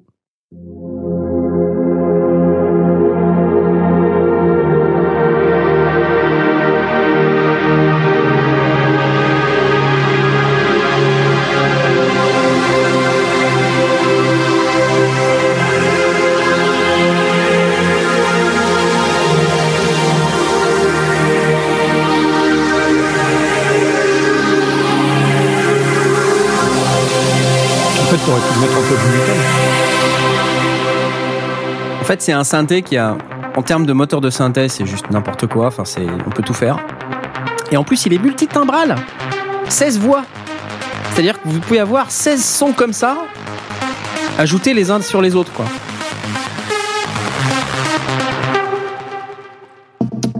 C'est une vraie tuerie. Et en plus, il y a des effets d'enfer. C'est, c'est incroyable. Ah ouais. Donc c'est une référence dans le domaine de la musique électronique. Moi, je, pff, je suis amoureux de cette machine. C'est c'est une véritable tuerie. Vous voyez, on peut parler de l'analogue et tout ça, mais euh, voilà, ça c'est une machine qui est super bien foutue. Alors euh, c'est du logiciel, hein, c'est-à-dire que là il y a un microprocesseur, euh, il y a des entrées-sorties, c'est je trouve ça bien foutu. Il y a- il y a, euh, voilà, c'est c'est juste euh, Ouais, magnifique. est conçu en, en, un- en un tout, quoi. Je suis un peu étonné parce que quand on est venu chez toi, il était posé contre un mur, euh, pas du Ah tout. non non, en- c'est pas celui-là qui était posé Ah, contre merde. un mur. Non non non non non non. non. Est-ce que c'était celui-là qui était posé contre un mur? Attends, parce que j'étais en train de tout. euh, oui oui, j'étais en train de tout débrancher. B, non Ouais, il était dans mon studio B. J'étais en train de tout débrancher, mais là, il est posé bien en évidence à côté de moi. T'inquiète pas. D'accord. Non, lui, rassure. je, lui, je l'emporte, euh, je l'emporte avec moi sur une île déserte. Y a pas de souci. euh, ouais, donc c'est un des un de ces synthés qui permet de chaîner des filtres jusqu'à 6 pôles, euh, donc jusqu'à 36 dB par octave. C'est pas commun. Donc euh, non, c'est vraiment sympa. Euh, le deuxième dont je veux vous parler dans cette catégorie de synthé, alors c'est un peu cher hein, quand on parle de 1300 balles. Bon, c'est sûr que c'est pas c'est pas forcément euh, un petit budget, mais euh, voilà, vous avez une bécane qui est absolument incroyable pour ce prix-là. Euh, dans la série des bécanes incroyables, il y a le Dave Smith Pro 2, euh, qui qui est un synthé qui a juste un an. Il est sorti au NAM de l'année dernière, et c'est un mono, donc il est pas du tout comme le il pas du tout comme le virus, c'est un mono au sens où il, peut produire qu'un son à la fois. Alors en réalité, il peut en produire quatre parce qu'il a quatre oscillateurs. Donc c'est un paraphonique quatre voix. Euh, et c'est pareil, c'est une de ces bécanes qui est euh, qui a des possibilités de malade. euh, qui, il est un séquenceur intégré, c'est complètement badass. Enfin, c'est c'est incroyable. Il y a plein de contrôles en façade comme euh, Dave Smith sait bien le faire. puis en plus, c'est un synthé qui est petit. Il est comme moi. C'est bien, non? Petit synthé, petite, petite personne, petit synthé, c'est bien. Il est quand même à 1899 euros, donc c'est pas donné pour un mono paraphonique 4 voix. Euh, mais c'est euh, c'est pareil, c'est c'est un truc, c'est hyper badass, euh, c'est c'est c'est waouh quoi, tu vois. Comment vous dire, c'est j'ai envie de vous faire écouter une démo. Allez, je vous fais écouter une démo vite fait. Non, peut-être pas celle-là. J'ai pas envie que ce soit celle-là. J'ai envie que ce soit celle-là plutôt.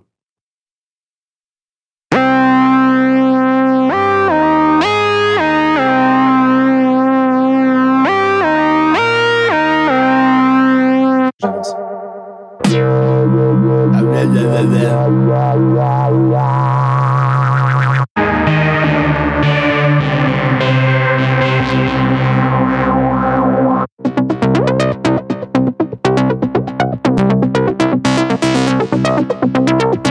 Ce qui est marrant, c'est que c'est un, un de ces synthés où euh, c'est que des, c'est des, oscillateurs euh, numériques. C'est pas, pas encore des analogues. C'est pareil. C'est, euh, mais, mais euh, c'est bien foutu. Voilà. C'est, c'est juste que c'est bien foutu.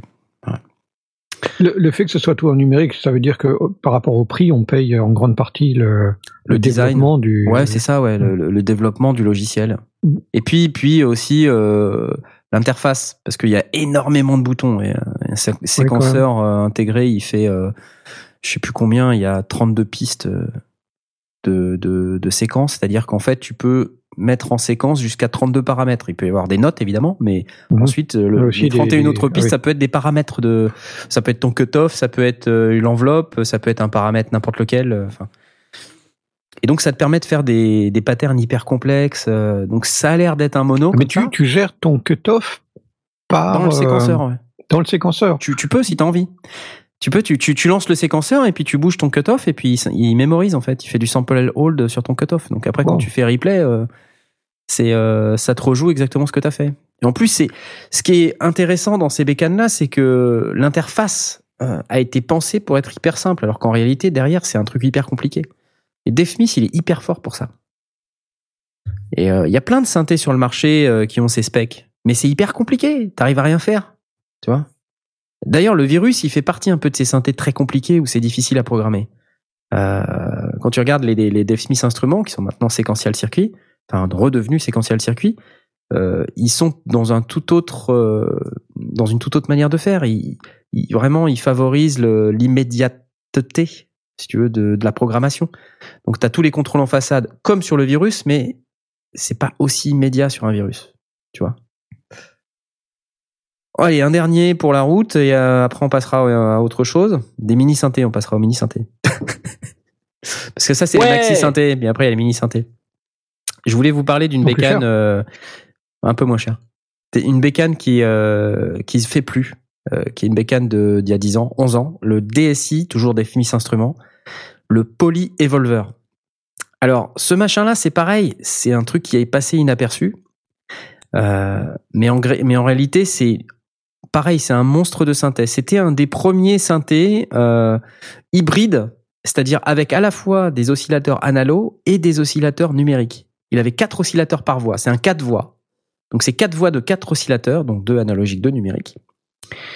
Il est plus produit, hein, il s'est arrêté, il était en fin de vie, euh, je crois, il y a un an, un an ou deux déjà. Et euh, c'est un de ces bécanes qui est en passe de devenir une légende.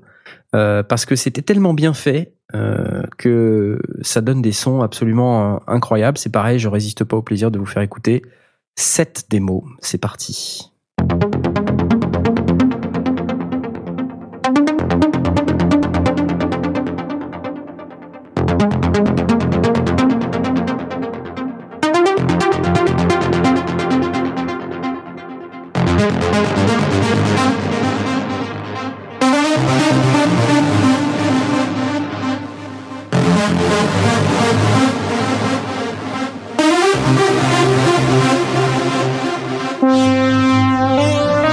Alors ça, j'adore. Ce son-là, là. Ouais, moi aussi.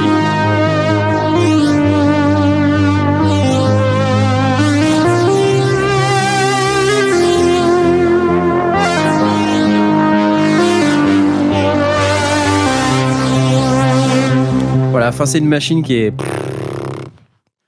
C'est comment dire, c'est... Voilà. Donc c'est... En plus, ça a un look de, de malade. C'est bleu comme un Mini Nova, t'as vu? C'est rigolo à ce matin. Ouais. Ouais, ouais, bah ouais. et, euh, non, c'est c'est vraiment une, une machine en plus qui a un séquenceur aussi comme le Pro 2, sauf que bah, c'est- c'est un peu comme Ouais. le Pro 2 en fait quand tu regardes, sauf qu'à la place d'avoir quatre oscillateurs numériques, il en a euh, deux analogiques. Donc euh, quelque part c'est un c'est un Pro 2 mais plus vieux. Et euh, Le une des- séquenceur, c'est c'est c'est le truc où euh, t'appuies sur une note et ça ça fait des rythmes, c'est ça, non? Ouais, alors ça fait pas des rythmes, c'est toi qui les enregistres euh, à la base, c'est-à-dire que tu, tu, tu, tu mets ton enregistre, enfin ton séquenceur en enregistrement, puis après tu joues une séquence Ouais. jusqu'à 16 parts et puis il la rejoue. Et après il la transpose, c'est-à-dire que tu appuies sur une, une note et puis il joue ta séquence que tu as jouée, et puis quand tu joues une autre note, il transpose ta séquence euh, de, de l'intervalle euh, euh, qui correspond à la nouvelle note que tu joues. Donc tu as ça, tu couples ça avec un arpégiateur. Donc Ah euh, oui. c'est un truc de malade, tu fais des trucs super compliqués.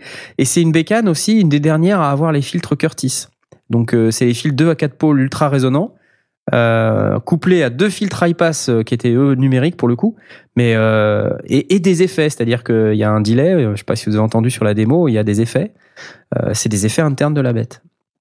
Ça se couvre vraiment, c'est vraiment un truc génial. Et aussi, c'est une des seules machines à avoir un vrai chemin stéréo de, A à Z. C'est ce qui permettait en fait de faire des sons qui étaient complètement stéréo. Alors vous les avez pas entendu euh, parce que là on stream en mono, mais euh, c'est quand on écoute la démo euh, sur YouTube là, c'est waouh.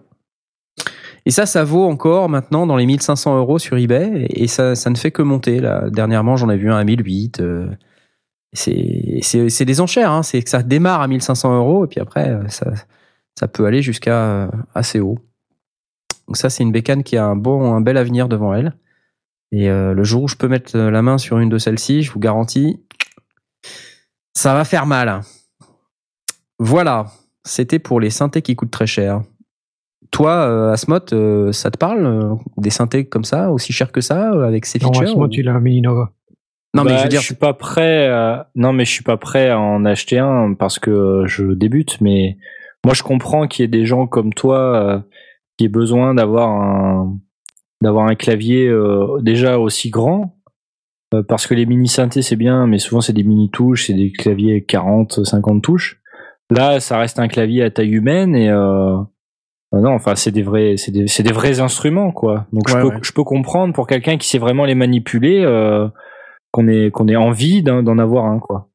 Au moins un. Après, euh, bon, toi t'en as 12. mais, euh, pas de cette taille-là, pas de cette Mais- taille-là. au moins au moins un quoi. Effectivement. Euh, Je Ouais. sais pas si tu. Bah, moi, le c'est ça que celui, tu, tu voulais. Oui, oui, c'est complètement. Non, mais euh, ce que je voulais juste savoir, c'est si tu, si c'est un truc qui t'attire, euh, toi qui commences un peu à faire euh, du synthé, euh, ces sons-là, est-ce que ça te, Bah les sons sont super. Hein. Les sons que tu nous as fait écouter, ils sont ils sont ils sont super bien quoi. Donc euh, oui oui, en, en ça c'est attirant, c'est clair. Et Jay, toi, tu, c'est des trucs qui te, qui, qui t'attirent un peu ou pas du tout? Ou c'est, tu penses que les plugins c'est Bah, mieux? moi, ça m'attire. Ça m'attire carrément parce que j'ai l'habitude des plugins, moi. Donc, du coup, je me dis, euh, si je peux avoir un truc hardware comme ça qui me sort des sons euh, euh, pareil, euh, euh, moi je prends, mais euh, j'ai pas de place. J'ai Ouais. pas d'argent. Ah oui, ça c'est le problème de la- l'argent, c'est un euh, peu compliqué. Moi, le problème c'est que, comme j'ai souvent dit, j'ai de l'argent, mais si je commence à acheter n'importe quoi, n'importe comment, c'est n'importe quoi. Donc, euh, tu vois, ça, ça fait partie le polyevolver des trucs que je veux depuis pas mal de temps. J'en ai laissé passer un il y a un an sur eBay. Je m'en, je regrette encore. Tu vois, encore aujourd'hui, je dis, Ouais. enfin, pourquoi je l'ai pas acheté? Mais les plugins, c'est bien aussi. Hein. Ouais. Les VSTI euh, de, de. Je sais que t'aimes pas Arturia, mais euh, Ouais, mais c'est pas que les j'aime synthés pas. de la mais V c'est- Collection. euh, C'est pas que j'aime pas, mais c'est C'est pas pareil. C'est tellement différent d'une expérience, euh, tu vois, physique euh, avec le synthé devant toi où tu tournes les boutons et. Alors je sais qu'avec le Keylab tu peux Ouais. faire ça, mais c'est pas pareil, je t'assure. Je t'assure, c'est pas pareil. Non, non, mais je, je sais bien. Euh, j'ai pas d'expérience sur les vrais synthés. euh, Hmm. Moi, moi le, quand j'étais petit, j'avais euh, le, le membre de ma famille euh, qui avait un, avait un, un- comme dans les balles là, les claviers, euh, des rythmes Les, avec des, arrangeurs. hein. des arrangeurs, ouais, c'est ça. Avec un milliard de sons à l'intérieur et Avec le bruit d'hélicoptère et tout, super. Ouais, c'est ça. Et on pouvait mettre des disquettes euh, 3 pouces et demi à l'intérieur pour enregistrer Wow. des trucs et tout. Waouh. Mais c'est pas vraiment du synthé, ça. C'est, euh, c'est, enfin, c'est. Sample. Ouais. Bon, vite fait, les derniers Euh, là, avant que Blast euh, nous lâche. Euh, Ils s'endorment. on parle, on parle quand même du Mini Nova parce que parce que ça c'est quand même, Quand même. un synthé super et on est deux à en avoir. C'est un peu partie intégrante du, du dessin des sondiers. Ouais, mais complètement. Euh, c'est le, c'est le, c'est la voix des sondiers. Hein, pour ceux qui n'ont pas encore compris, c'est avec celui-là qu'on fait euh, les sondiers. Alors euh, là, il est pas branché, donc je peux pas vous le faire. Et puis c'est vachement moins bien quand j'essaie de l'imiter. C'est un synthé qui date de 2012, donc il, est plus tout jeune euh, quelque part. Il est vraiment pas cher, euh, enfin pour ce que ça fait, 369 euros. C'est un polyphonique 18 voix, donc il y a ce vocodeur. Ça sonne vraiment super bien et c'est vraiment fun à, utiliser. euh, Il y a plein de contrôles en façade, notamment pour faire ce qu'ils appellent des animations. donc il y a des boutons, il y a huit boutons qui peuvent servir à la fois pour l'arpégiateur et aussi pour paramétrer temporairement une modification du son.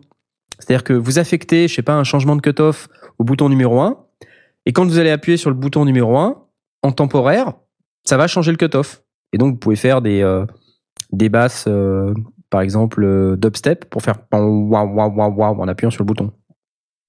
C'est rigolo. Et il y a un éditeur aussi qui est hyper complet. Je pense que très sincèrement, ça doit être un des meilleurs que j'ai jamais vu euh, sur le marché. Il y il y en a peu qui sont d'autant d'aussi bonne qualité.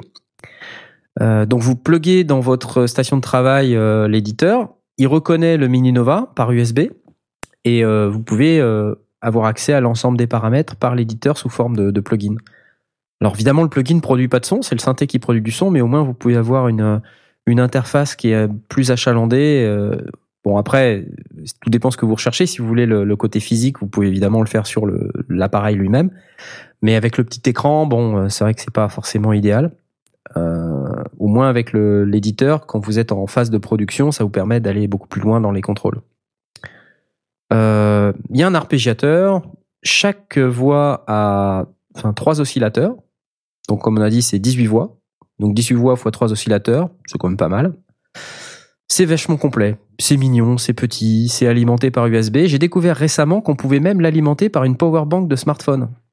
Vous savez, les trucs qu'on achète pour. euh, sérieux. c'est c'est classe, hein. Moi, j'ai une power bank chez moi. J'ai voulu faire le test l'autre jour et j'ai fait le test. Bah, ça marche. Donc, tu plugs Ah. euh, le câble USB sur ta power bank euh, et puis tu allumes le Mini Nova. Il démarre. Il démarre, il sonne et tout. Tu peux jouer. Donc, tu peux aller dans la voiture euh, et puis jouer. Évidemment, pas au volant, hein, mais Avec un voilà. Mais le quand truc t'es un peu derrière, c'est que ouais. le, le truc un peu dommage, c'est qu'il fait pas audio via USB, je crois. Non. Non? Non. Voilà. C'est le. C'est Bah ouais. pour ça que j'ai pas encore réussi à le brancher dans le studio des sondiers. j'ai Ah, pas ok. assez d'entrée sur ma carte son. Ah, de ma, C'est ma Focusrite. Ouais. Pour une petite Non, mixette. non, mais alors. comme tu dis, Knarf, euh, ouais, il faudrait, il faudrait. Mais je vais l'acheter juste pour ça, alors. hein. juste pour faire chier le monde. Non, mais il est, il est, il est hyper bien fait. Enfin, moi qui suis pas trop, euh, qui connais pas trop les synthés.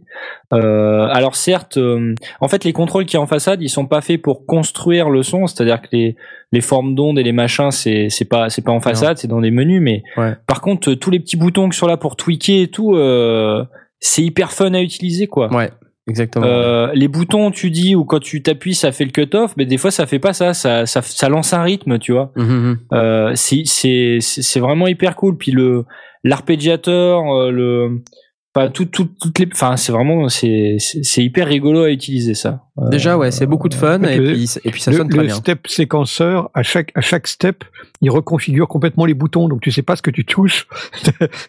à chaque, euh, chaque mesure, tu as une, t'as une configuration tout à fait différente. Donc tu tournes des boutons au hasard et tu as des sons bizarres. Chouette. Ouais. Je sens un peu de sarcasme. Non, non, j'ai- non, mais c'est de la une- complexité une dans la programmation. dynamique de, de, de, de l'appareil. Euh, ça peut être vraiment sympa d'avoir un truc où tu sais même plus à quoi servent les boutons et du coup tu tournes au hasard, tu obtiens des sons, mais t'arrives pas à les reproduire. C'est frustrant. euh, non, On écoute un peu. C'est parti. Ouais, vas-y.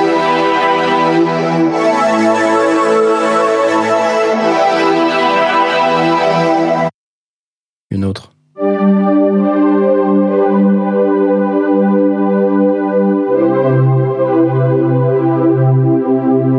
Petit pas de sympa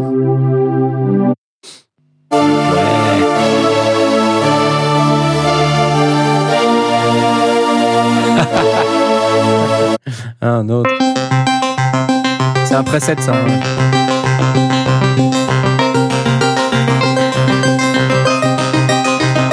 Un autre. Ça, c'est avec l'arpégiateur, ça. Là, tu vois, là, chouette son, là. Et évolutif. Ouais.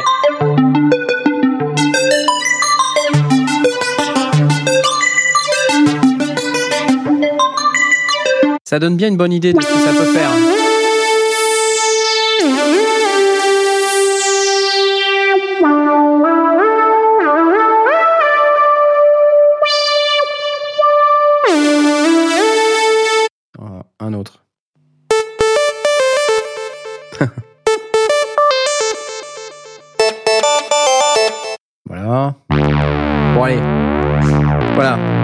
C'est pas mal quand même parce que ça a une palette sonore euh, enfin très large. Ouais, Euh, Très large. Ouais. Pour une petite bécane comme ça qui vaut euh, moins de 400 euros, franchement, moi je dis bravo. Avec un vocodeur intégré, euh, c'est une machine hyper fun, vraiment. C'est c'est un des, des meilleurs petits synthés que, que je connaisse. Il y a plein de petits trucs hein, qui sortent en ce moment, les boutiques et tout ça, là, le, euh, le mini-log de Korg qui a été annoncé au NAM, euh, tout ça, mais c'est pas aussi fun que le Mini Nova. Hein, le Mini Nova, c'est vraiment un top.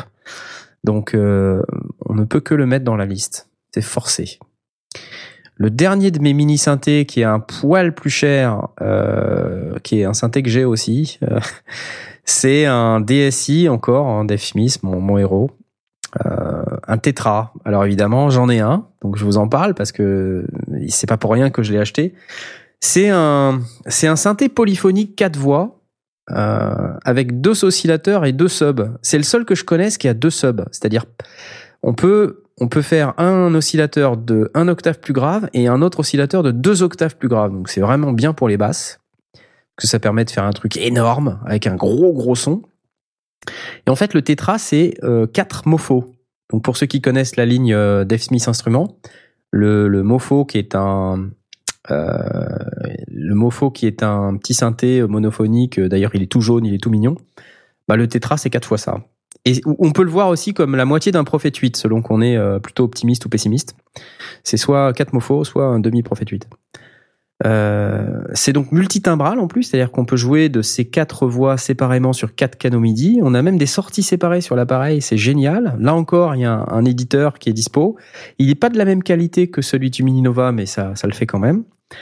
Comme sur le Polyevolver, c'est un de ces derniers synthés qui a encore les filtres Curtis. Alors pourquoi je vous parle des filtres Curtis? Euh, Parce que c'est des composants euh, très spécifiques qui deviennent très difficiles à trouver et qui ont un son très particulier. Donc c'est euh, c'est plutôt recherché. Il y a un séquenceur qui est euh, hyper badass aussi, qui est du niveau de celui de, du Pro 2, euh, mais du coup bon qui est moins facile d'accès parce que la boîte en question du Tetra c'est une, une toute petite boîte, il y a pas a pas trop de boutons dessus.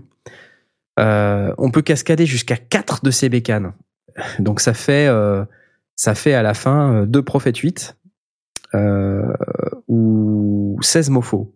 Plutôt pas mal. Donc c'est 699 euros et faut que je vous le fasse écouter parce que voilà, on est obligé. Allez, c'est parti.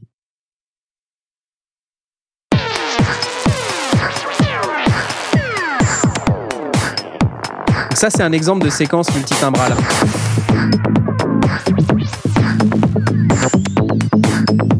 Là, il y a toujours que 4 sons en parallèle.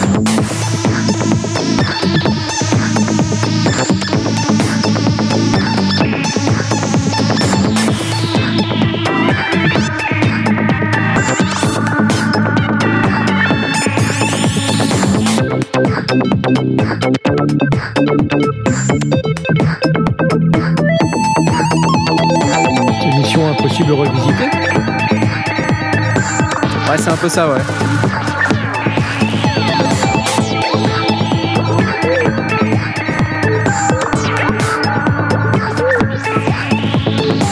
Voilà. En plus, cette démo, elle est classe.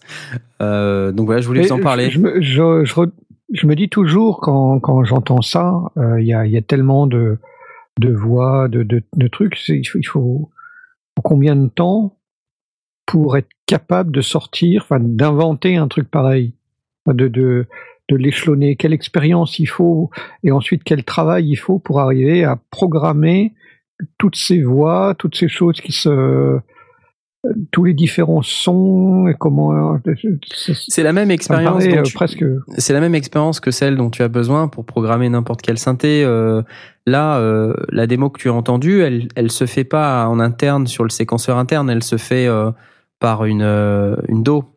Euh, par contre, comme c'est euh, multitimbral, ben voilà, tu tu joues de la basse, tu joues euh, de la percu, t'as un son en fait pour faire toute ta percu, t'as un oscillateur pour faire toute ta percu, et après la manière dont Mm. tu fais le, le kick et la snare, c'est en, en changeant euh, le cutoff, tu vois. Et donc, euh, ah oui d'accord ouais. donc c'est assez technique parce que du coup, euh, comme t'as qu'un son, faut être hyper créatif pour, pour pouvoir faire les deux les deux sons. Comme tu, tu en fait même il y a sur cette partie-là, il y a même un son euh, de kick, un son de snare et tous les petits sons intermédiaires euh, pour faire un peu de hi hat, ils sont faits tous avec le même son. Donc c'est en termes de programmation, c'est super son, tu génial. tu, le reprogrammes pas entre temps non, c'est le même son, mais il a un paramètre mouvant. Et quand tu le déplaces, ce Ouais. paramètre, il te fait soit un son de kick, soit un son de snare, soit un son de hi-hat.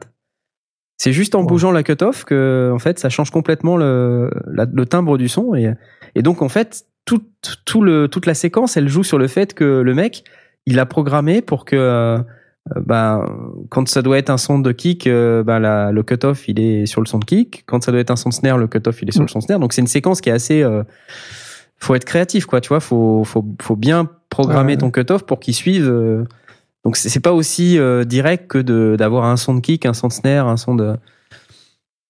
Mhm. Mais euh, en tout cas, c'est le, le, le filtre Curtis en particulier, c'est un de ceux-là où quand tu montes le cutoff, tu gardes du grave.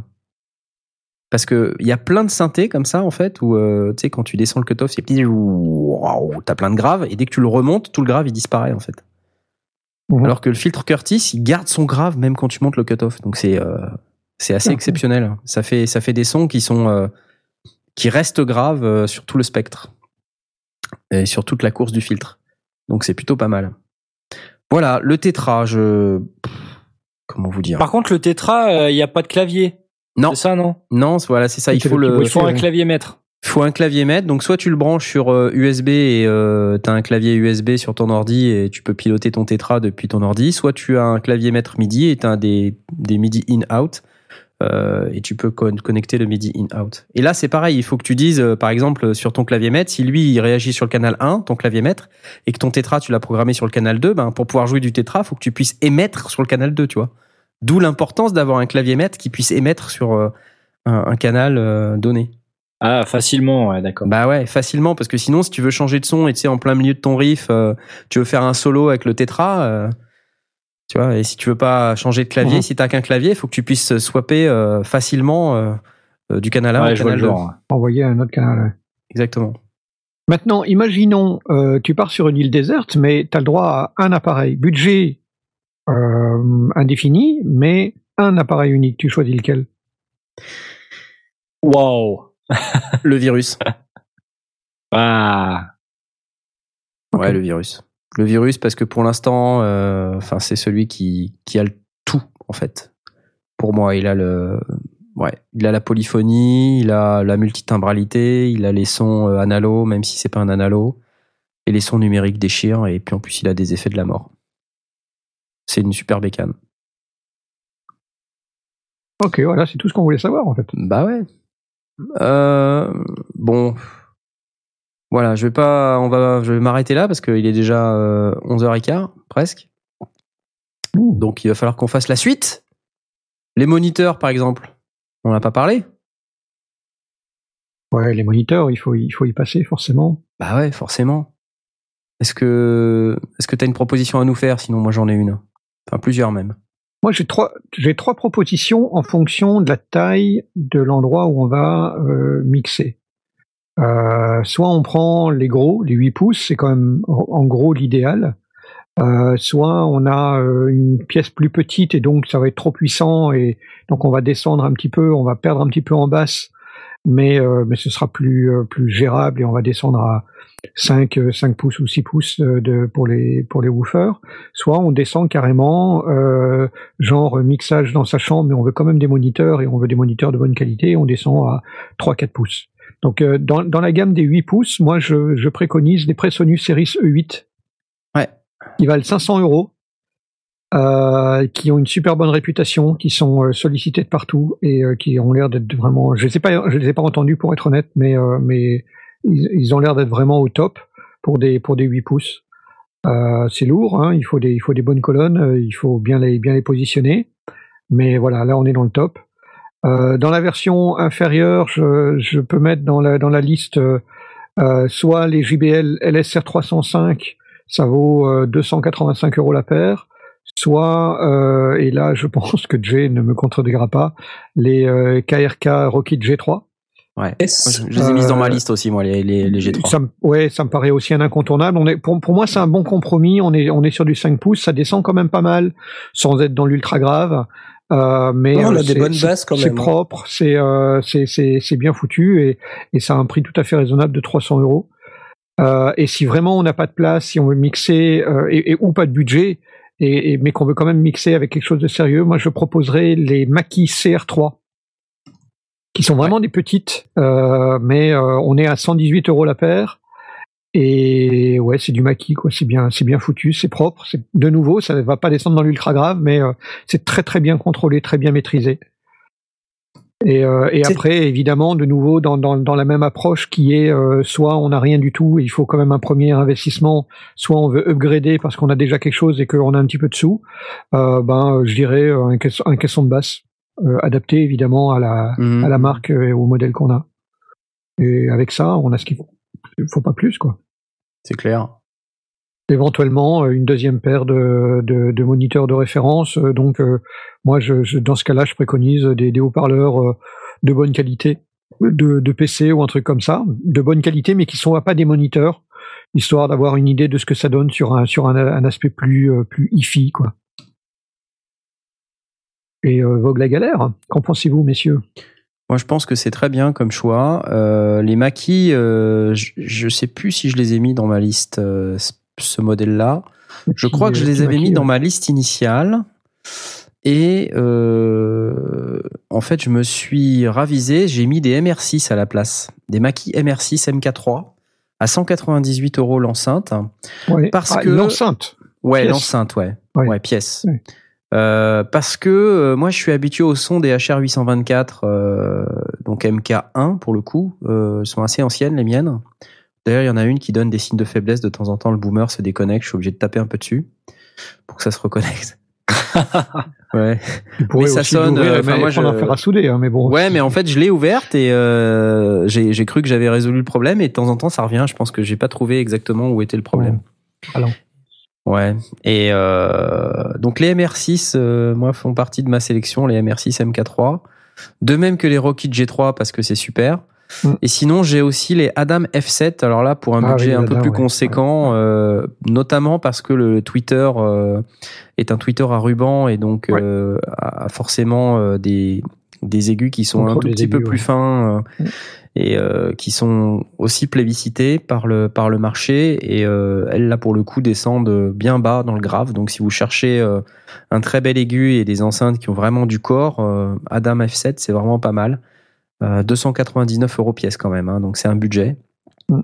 Mais bon là c'est quand même ça commence à être de grosses enceintes.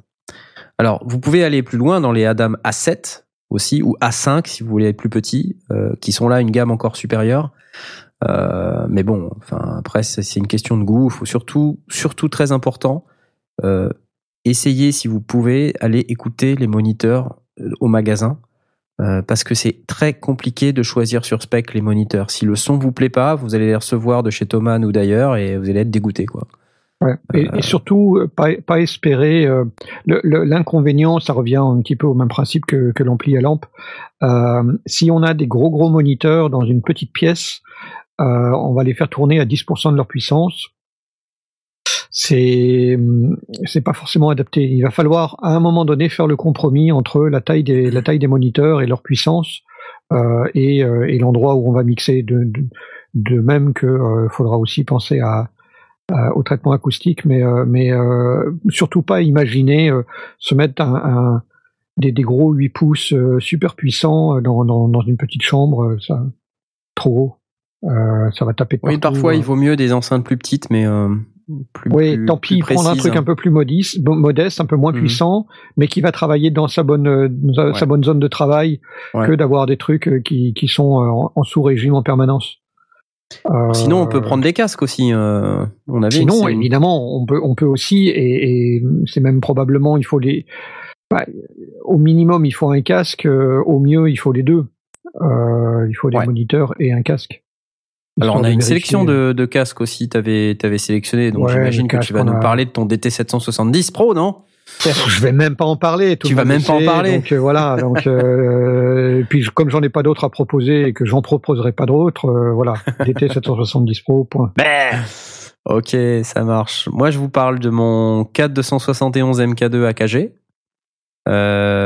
Donc, Bien je me rends compte que ça va un peu trop vite pour tweeter, là, du coup. Ah mince. on- Non, mais là, on n'y arrive plus. Euh, donc, on mettra la liste hein, de tout ce qu'on, tout ce dont on vient de parler sur le sur le site, euh, parce qu'on a déjà tout écrit, donc euh, c'est juste un copier-coller. Euh, mon K271 MK2, euh, j'en ai un. J'aime bien vous parler du matos que j'ai. En fait, je, je l'achète pas pour rien. hein. C'est, parce que je trouve ça bien. Euh, il est à 119 euros. euh, c'est un très très bon casque. J'ai juste un reproche à lui faire. Il est pas hyper confortable sur la durée, notamment là pour les sondiers. Euh, à la fin de l'émission, il est temps que je l'enlève en fait. Et voilà. Alors que le PRD Ouais, mais mais je Oh, le tu son, rigoles. mais le son, enfin de mon AKG est, est juste incroyable quoi. Tu vois, c'est euh, c'est vraiment un super un super casque. Sinon, pour euh, être dans le plus confortable mais un poil plus cher, euh, un casque cette fois-ci ouvert. Euh, le, le K271 MK2 c'est un casque fermé, mais un casque ouvert beaucoup plus beaucoup plus confortable, le K701. Euh, moi, je suis un AKGiste, hein, je l'ai déjà dit plusieurs fois. Euh, 194 euros. Mais alors là, pour le coup, c'est un son qui est extrêmement pur et ouvert. Enfin, c'est très aérien. C'est pas dans ce casque-là que vous allez avoir les grosses bases du casque Beat. Hein. Euh, C'est pas un casque euh, pour le métro, c'est un casque pour euh, de référence. Donc, euh, mais par contre, il a un très très bon son. Alors, il faut faire attention avec quoi on le drive parce qu'il est fragile. Euh, moi, j'ai pété mon Twitter gauche comme ça. Ouh. Ouais. Et maintenant, ça buzz. Enfin, je sais pas si c'est le Twitter ou si c'est le ou si c'est le enfin le la membrane du graphe que j'ai pété parce que ça buzz un peu de temps en temps.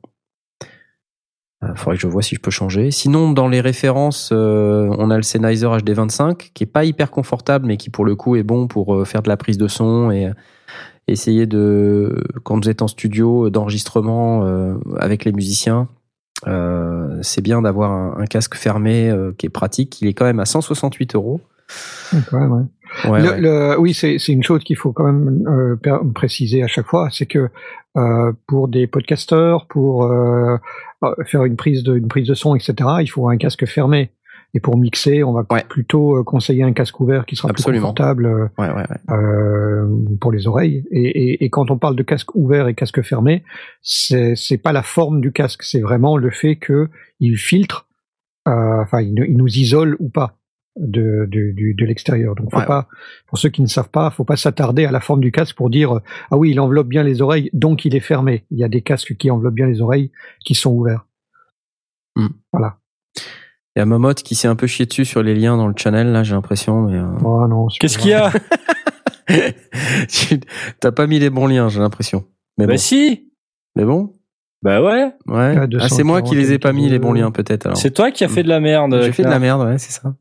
Ah non, mais j'aime bien dire que c'est toi qui t'es chié dessus. Pour le coup, c'est mieux. Non non.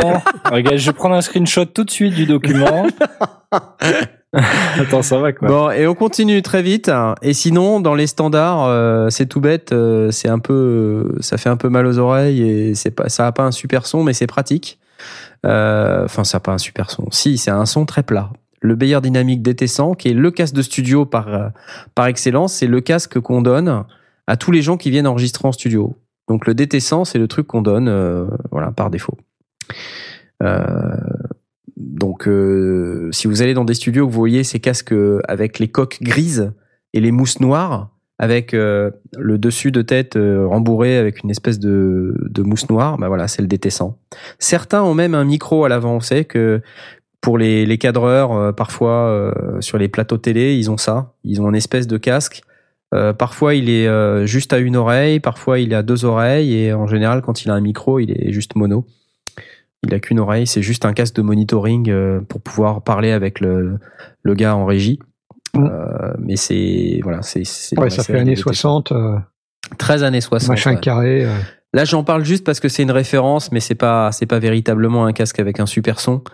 Mais euh, c'est bien de savoir que ça existe. Euh, voilà, ça c'est pour ma sélection de casques et, euh, et il est tard. 400 ohms l'engin, dis donc, c'est vraiment fait pour être drivé par des Ouais. Appareils pro, hein. tu mets pas ça sur ton smartphone. Non, c'est clair. Sinon, t'entends rien. Euh, il se fait tard. J'ai l'impression qu'on va devoir faire une deuxième émission guide de l'échelle. tu crois? Il va falloir qu'on fasse la suite, c'est pas possible. Ah, la suite, on a fini. Bah non, on n'a pas parlé ni des plugins, on n'a pas parlé, euh, on n'a pas parlé de quoi d'autre. On n'a pas parlé ce qu'on n'a pas parlé, c'est du traitement acoustique et euh, on va pas détailler parce que c'est évidemment euh, du cas par cas. Mais j'insiste vraiment pour ceux qui font la démarche d'aller vers de la prise de son avec euh, micro dynamique, que ce soit pour la musique, que ce soit pour le podcast ou autre chose, s'ils sont pas dans une pièce qui est matifiée soit par des, des, murs de bibliothèque, soit par euh, un vrai traitement acoustique, ça va pas faire le job. Ils ont ils auront plus de problèmes qu'avec un, un bon micro euh, statique. Euh, un bon un bon micro dynamique, un bon micro de de, de, de scène ou un 57. Donc il faut vraiment inclure dans son budget le fait que la pièce dans laquelle on va faire la prise de son et la pièce dans laquelle on va euh, faire le mixage soit euh, matifiée d'une certaine manière et euh, au, au, mieux traitée avec euh, des bass traps, avec un cloud, avec des choses comme ça. Donc ça, il faut vraiment penser à inclure ça dans son budget et pas arriver avec euh, avoir tout mis euh, dans ses moniteurs et finalement se rendre compte que, bah, que c'est pourri parce que parce que ça résonne de partout. Mais de toute façon, la, la, cohérence de la chaîne du son, c'est pas que au niveau des moniteurs et du traitement acoustique, c'est tout quoi. C'est-à-dire que ça sert à rien d'acheter euh, le super micro si euh, votre carte son si euh, elle tient pas la route, si le reste de vos traitements ils suivent pas, si vous, voilà, si vous êtes. Mais, mais là, on est vraiment dans un truc qui est très très très souvent négligé et, mm. et, et, on a régulièrement des gens qui disent ouais non et je suis pourtant acheté du super matos, mais c'était pas la bonne idée, c'était pas mm. commencer par ça.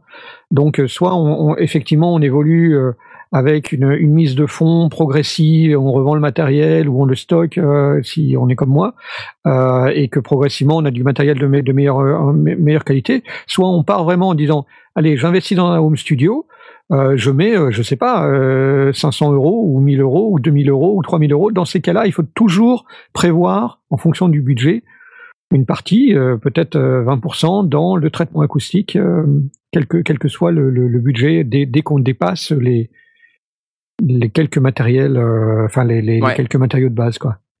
Si, si on le fait pas, on, on se plante un, euh, on se plante quoi dans le pied? Le On doigt dans l'œil. Le doigt dans l'œil. on, on se met le doigt dans l'œil, on se met euh, le, le, le- On se met- on se tire dans le On pied. se met la euh, rate au courbouillon. On se met Martel en tête. Aussi, ouais. voilà. Bon, et si on faisait 5 minutes de coup de cœur avant d'aller se coucher, ça vous parle ou pas? Ouais. Allez, ouais, puis on on fera, peut. on fera le reste de l'échalote euh, la semaine prochaine. Ça fera une moitié d'émission, puis on La fera. semaine prochaine? on- Ouais, euh, là, dans deux semaines, je veux dire. Ou dans. C'est dans deux semaines? C'est quand? Je sais plus. On verra On ça verra. tout à l'heure. Les coups de cœur. Allez, vas-y, Blast, c'est toi qui commence. Ouais, je vais aller très vite. Euh, c'est c'est suite à, à- au projet que Graham Cochrane, parce qu'on en avait pas encore, parlé. Euh, ben, le, le- vous vous souvenez, on en avait parlé de- qu'il avait fait son projet avec euh, 300 dollars de 300 dollars de budget. Il avait fait une chanson et euh, un ingénieur du son de mastering euh, euh, qui s'appelle Ian Shefford euh, avait relayé la- l'information. Euh, en disant ouais c'est une, une chouette idée le, le c'est pas la meilleure chanson du monde mais euh, c'est plutôt pas mal et c'est plutôt dans le dans le haut du panier et ça surclasse effectivement des équipements beaucoup beaucoup plus chers donc euh, la preuve est faite qu'avec 300 dollars de budget, on peut faire une chanson. Et euh, il s'attendait pas à ce que euh, un certain nombre de de- d'ingénieurs du son et, et- de professionnels lui rentrent dans là en disant euh, Quoi? C'est des conneries. Graham Cochrane, euh, il est là à, prétendre qu'on peut faire avec rien, mais c'est pas vrai. euh. et euh, effectivement, la, chanson, elle est bourrée de défauts. et il a dit, ok, Banco, on va on va reprendre les on va reprendre les choses et je vais faire, je vais partir de cette chanson là et je vais faire un mastering comme je le ferai pour une chanson parce que c'est son métier de faire du mastering. Et euh, il le montre. Donc en fait, il, nous, il, a publié sur YouTube une, une vidéo où, euh, il part de la chanson de, de Graham Cochrane telle que telle qu'il l'a diffusée. Euh, il souligne les points de défaut qui sont effectivement présents, les, limitations, le fait qu'il est euh, mixé au casque et donc euh, qu'il ait des, petits soucis, que ce soit pas parfait ici et là, et que des choix aient été pris qui lui convenaient pas forcément trop et des choses plus ou moins mises en avant. Et il a fait le mastering en prenant une version mastering euh, pareil, faible en coût, euh, pas en prenant de- du, du gros studio de mastering, mais en faisant une, en prenant une solution de mastering qui soit dans la même lignée que, que, que ce que Cochrane a fait, en disant ouais, euh, quelqu'un qui a qui part d'un d'un budget réduit, il peut aller voir un ingénieur de mastering qui a un faible équipement et, et, et donc rester dans la, dans la même philosophie. Et il a fait le mastering. Et ouais, bah, effectivement, ça sonne. Il arrive vraiment à corriger les micro-défauts euh, qu'on pourrait reprocher à, une petite solution. Et donc, il démontre que non seulement on peut euh, mixer euh, avec, enfin, prendre le son et mixer avec peu de matériel, mais aussi masteriser et obtenir un, résultat tout à fait co- cohérent et, pas forcément la meilleure chanson du monde, mais, mais très bien. Donc, euh, cool, je vous enjoins à aller regarder la- le, ce que ce qu'il a fait sur YouTube, où il présente le avant-après, et c'est très très intéressant. Excellent. Super. On va regarder, c'est sûr. Voilà. Yann Shepard. Euh, J'ai posté la vidéo sur Twitter et sur le chan. Euh, Voilà. Mon tour à moi, c'est euh, mon coup de gueule. Mon coup de gueule, Jean Mimi. Euh, Jean Mimi a encore frappé. Vous savez qu'il va sortir son euh, album euh, Electronica euh, Part 2. Et donc il a encore commis une vidéo euh, avec les Native Instruments là où il est en train de se, de se- enfin voilà De présenter ses plugins. ouais de présenter ses plugins et ça me Jean-Mi gave quoi. Jean-Mi, Jean-Mi. euh, Jean-Mi Jean-Michel Jarre on the Evolution of Music. euh, Enfin voilà, je vous laisse regarder, je vous laisse si vous avez euh, du temps à perdre euh, et que vous savez pas quoi faire de vos vies, euh, regardez ça. Sinon faites autre chose quoi. Enfin voilà. J'avais envie de vous mettre de mauvaise humeur. Ouais, voilà, c'est c'est juste pas pas possible. Ouais, je suis jaloux. Oui, échaloteur, je suis jaloux. Ça ça m'énerve. Ce mec a du talent, d'accord, mais il, il en fait de la merde maintenant. Voilà, c'est ça que je dis. J'ai j'ai hâte d'entendre son nouvel album, de voir si c'est euh, autant euh, pourrave que le premier. Je suis désolé, j'ai pas aimé. Voilà. Mon deuxième, coup de cœur cette fois, c'est plus sur un mec qui a fait une entreprise que vous connaissez peut-être, c'est euh, Mutable Instruments. Euh, et donc ce monsieur s'appelle Olivier Gillet, c'est euh, le, CEO de Mutable Instruments, donc le directeur de l'entreprise. Et j'ai appris en fait en lisant une interview que ce gars-là, en réalité, il, il a appris l'électronique il y a cinq ans. Et euh, c'est marrant parce que moi, euh, moi j'aimerais bien me remettre à l'électronique. J'ai des notions d'électronique et euh, dans mon dream activity, c'est fabriquer des synthés. Tu vois? Parce que je suis un mec de synthé. Je sais pas si vous avez remarqué. Oh merde. et donc ce mec-là, il a fait des synthés en kit. euh, Il a commencé en 2009 et il, il raconte qu'en fait, euh, au départ, il, il a découvert l'Arduino euh, et, euh, et donc il a construit autour d'un Arduino un synthé qu'il a appelé le Shruti. Il l'a construit en kit et ensuite il vendait des kits. J'ai même moi-même acheté le synthé en kit euh, Shruti euh, que j'ai complètement flingué, que j'ai jamais réussi à faire marcher. Mais un jour, un jour, il marchera. Et euh, bah voilà, c'est l'histoire de ce type-là. Et il a fait une interview sur Synestopia que je vous invite à écouter. C'est ça dure euh, trois quarts d'heure, je crois, quelque chose comme ça, et c'est intéressant. Euh, donc euh, l'histoire d'Olivier Gillet où il raconte un peu comment il a commencé. Et c'est toujours un single man company, hein, c'est-à-dire qu'il fait tout de A à Z. euh, y compris euh, tout, tout l'aspect administratif, euh, il fait le support de ses produits et il a l'air d'être all over the place. Le mec, il fait tout dans le truc. Il est au NAM, euh, il a un site où il expose maintenant des modules Eurorack parce qu'il s'est mis à faire des modules Eurorack. Et euh, les instruments qu'il produit, les gens sont complètement baba devant. C'est incroyable ce qu'il fait. Donc euh, voilà, pour un mec qui a appris l'électronique il y a 5 ans, je trouve que c'est une sacrée performance. Donc je voulais en parler, c'est mon coup de cœur.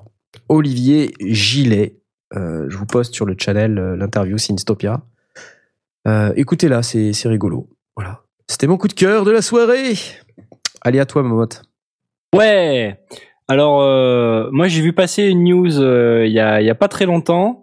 C'est euh, donc Courtney Love qui a fait un concert euh, il y a y a quelques temps et euh, il a été enregistré ce concert et donc euh, sûrement pour en vue de le sortir de sortir un album euh, live. Sauf qu'en fait, elle a pas payé l'ingé son. Oula. Et du coup, en fait, le gars, de rage, il s'est vengé et il a publié, euh, je crois c'est sur YouTube, les pistes brutes de Courtney Love, donc les pistes de chant et de guitare, je crois. Donc, euh, donc pas auto-tuné, pas retouché, rien, en mode, euh, ben, tu m'as pas payé, tu vas voir ce que tu vas voir. Et donc il a posté ça et alors je je, je sais pas si tu peux tu peux en mettre un extrait Knarf Euh, Quoi ouais, euh, je vais faire ça mais tout de euh, suite. parce que j'ai pas eu l'occasion de, de l'écouter mais euh, Alors, comme quoi il faut à un moment donné euh, reconnaître Payer. le travail du sondier c'est parti, mon kiki.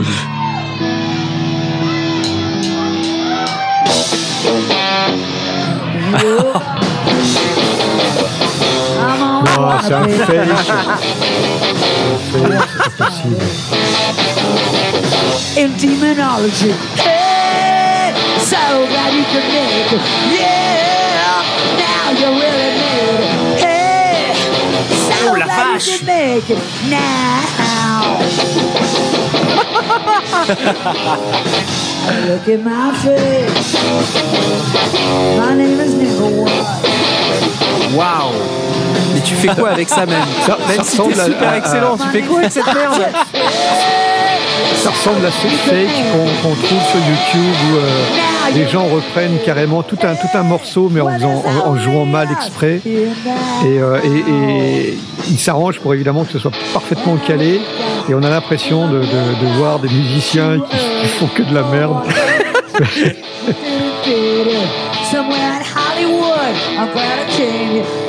La guitare, j'y crois pas une seconde, c'est pas possible. Attends, la il dit sur guitare, le site infernal, euh, on peut pas reprocher à Courtney Love d'utiliser de l'autotune en concert Ah bah ça, oui, j'imagine. Beautiful dresses. Will you stand up or will you just look Waouh Attends, mais cette guitare, là, c'est n'importe quoi. La guitare, c'est- nawak, c'est pas possible que le mec joue si mal. Et c'est pas le mec, c'est elle mais c'est elle Ah, c'est elle qui joue C'est elle oui. qui joue Donc elle tape sur la guitare au hasard. Quoi. Elle a un son de merde, hein Oh la vache. Bon. C'est voilà, bien fait. c'était, Bon, c'est bien, bien, fait pour super. elle. euh, tant pis, tiens, hop. Hein, Et euh, il a qu'à payer les mecs euh, qui font son son quand même. Il n'y a pas, y a pas de raison. C'est la fin de cette émission. euh, Après trois heures de d'échalote, euh, c'est même pas fini. On n'a pas parlé de plugin, on a on n'a pas parlé de de contrôleur MIDI, euh, on n'a pas parlé de plein de trucs. Euh, donc Il n'y a plus de budget.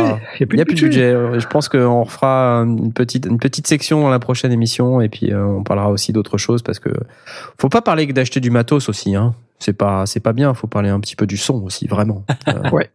Ouais. Dit-il. Donc nous sommes euh, aujourd'hui le 28 février. Euh, la, la prochaine émission sera très vraisemblablement Le, le deuxième week-end. 13 mars, euh, donc qui est le, le deuxième dimanche de mars. Et ça sera, comme on vient de vous dire, très vraisemblablement un peu autour de l'échalote et puis peut-être un autre sujet. Et d'ici là, je, je vais déjà remercier mes amis sondiers, comme d'habitude, qui ont fait un, un boulot magnifique à préparer cette émission, euh, parce que l'air de rien, c'est quand même pas mal de boulot. Euh, je voulais remercier euh, Jay et euh, Asmot qui sont malades et qui ont fait euh, quand même l'effort de, de venir. Merci les gars. Euh, je suis désolé pour Aurine malheureusement qui euh, lui est encore plus lui, complètement crevé et complètement chlasse. Il pouvait pas venir. Je vais maintenant décéder dans mon lit.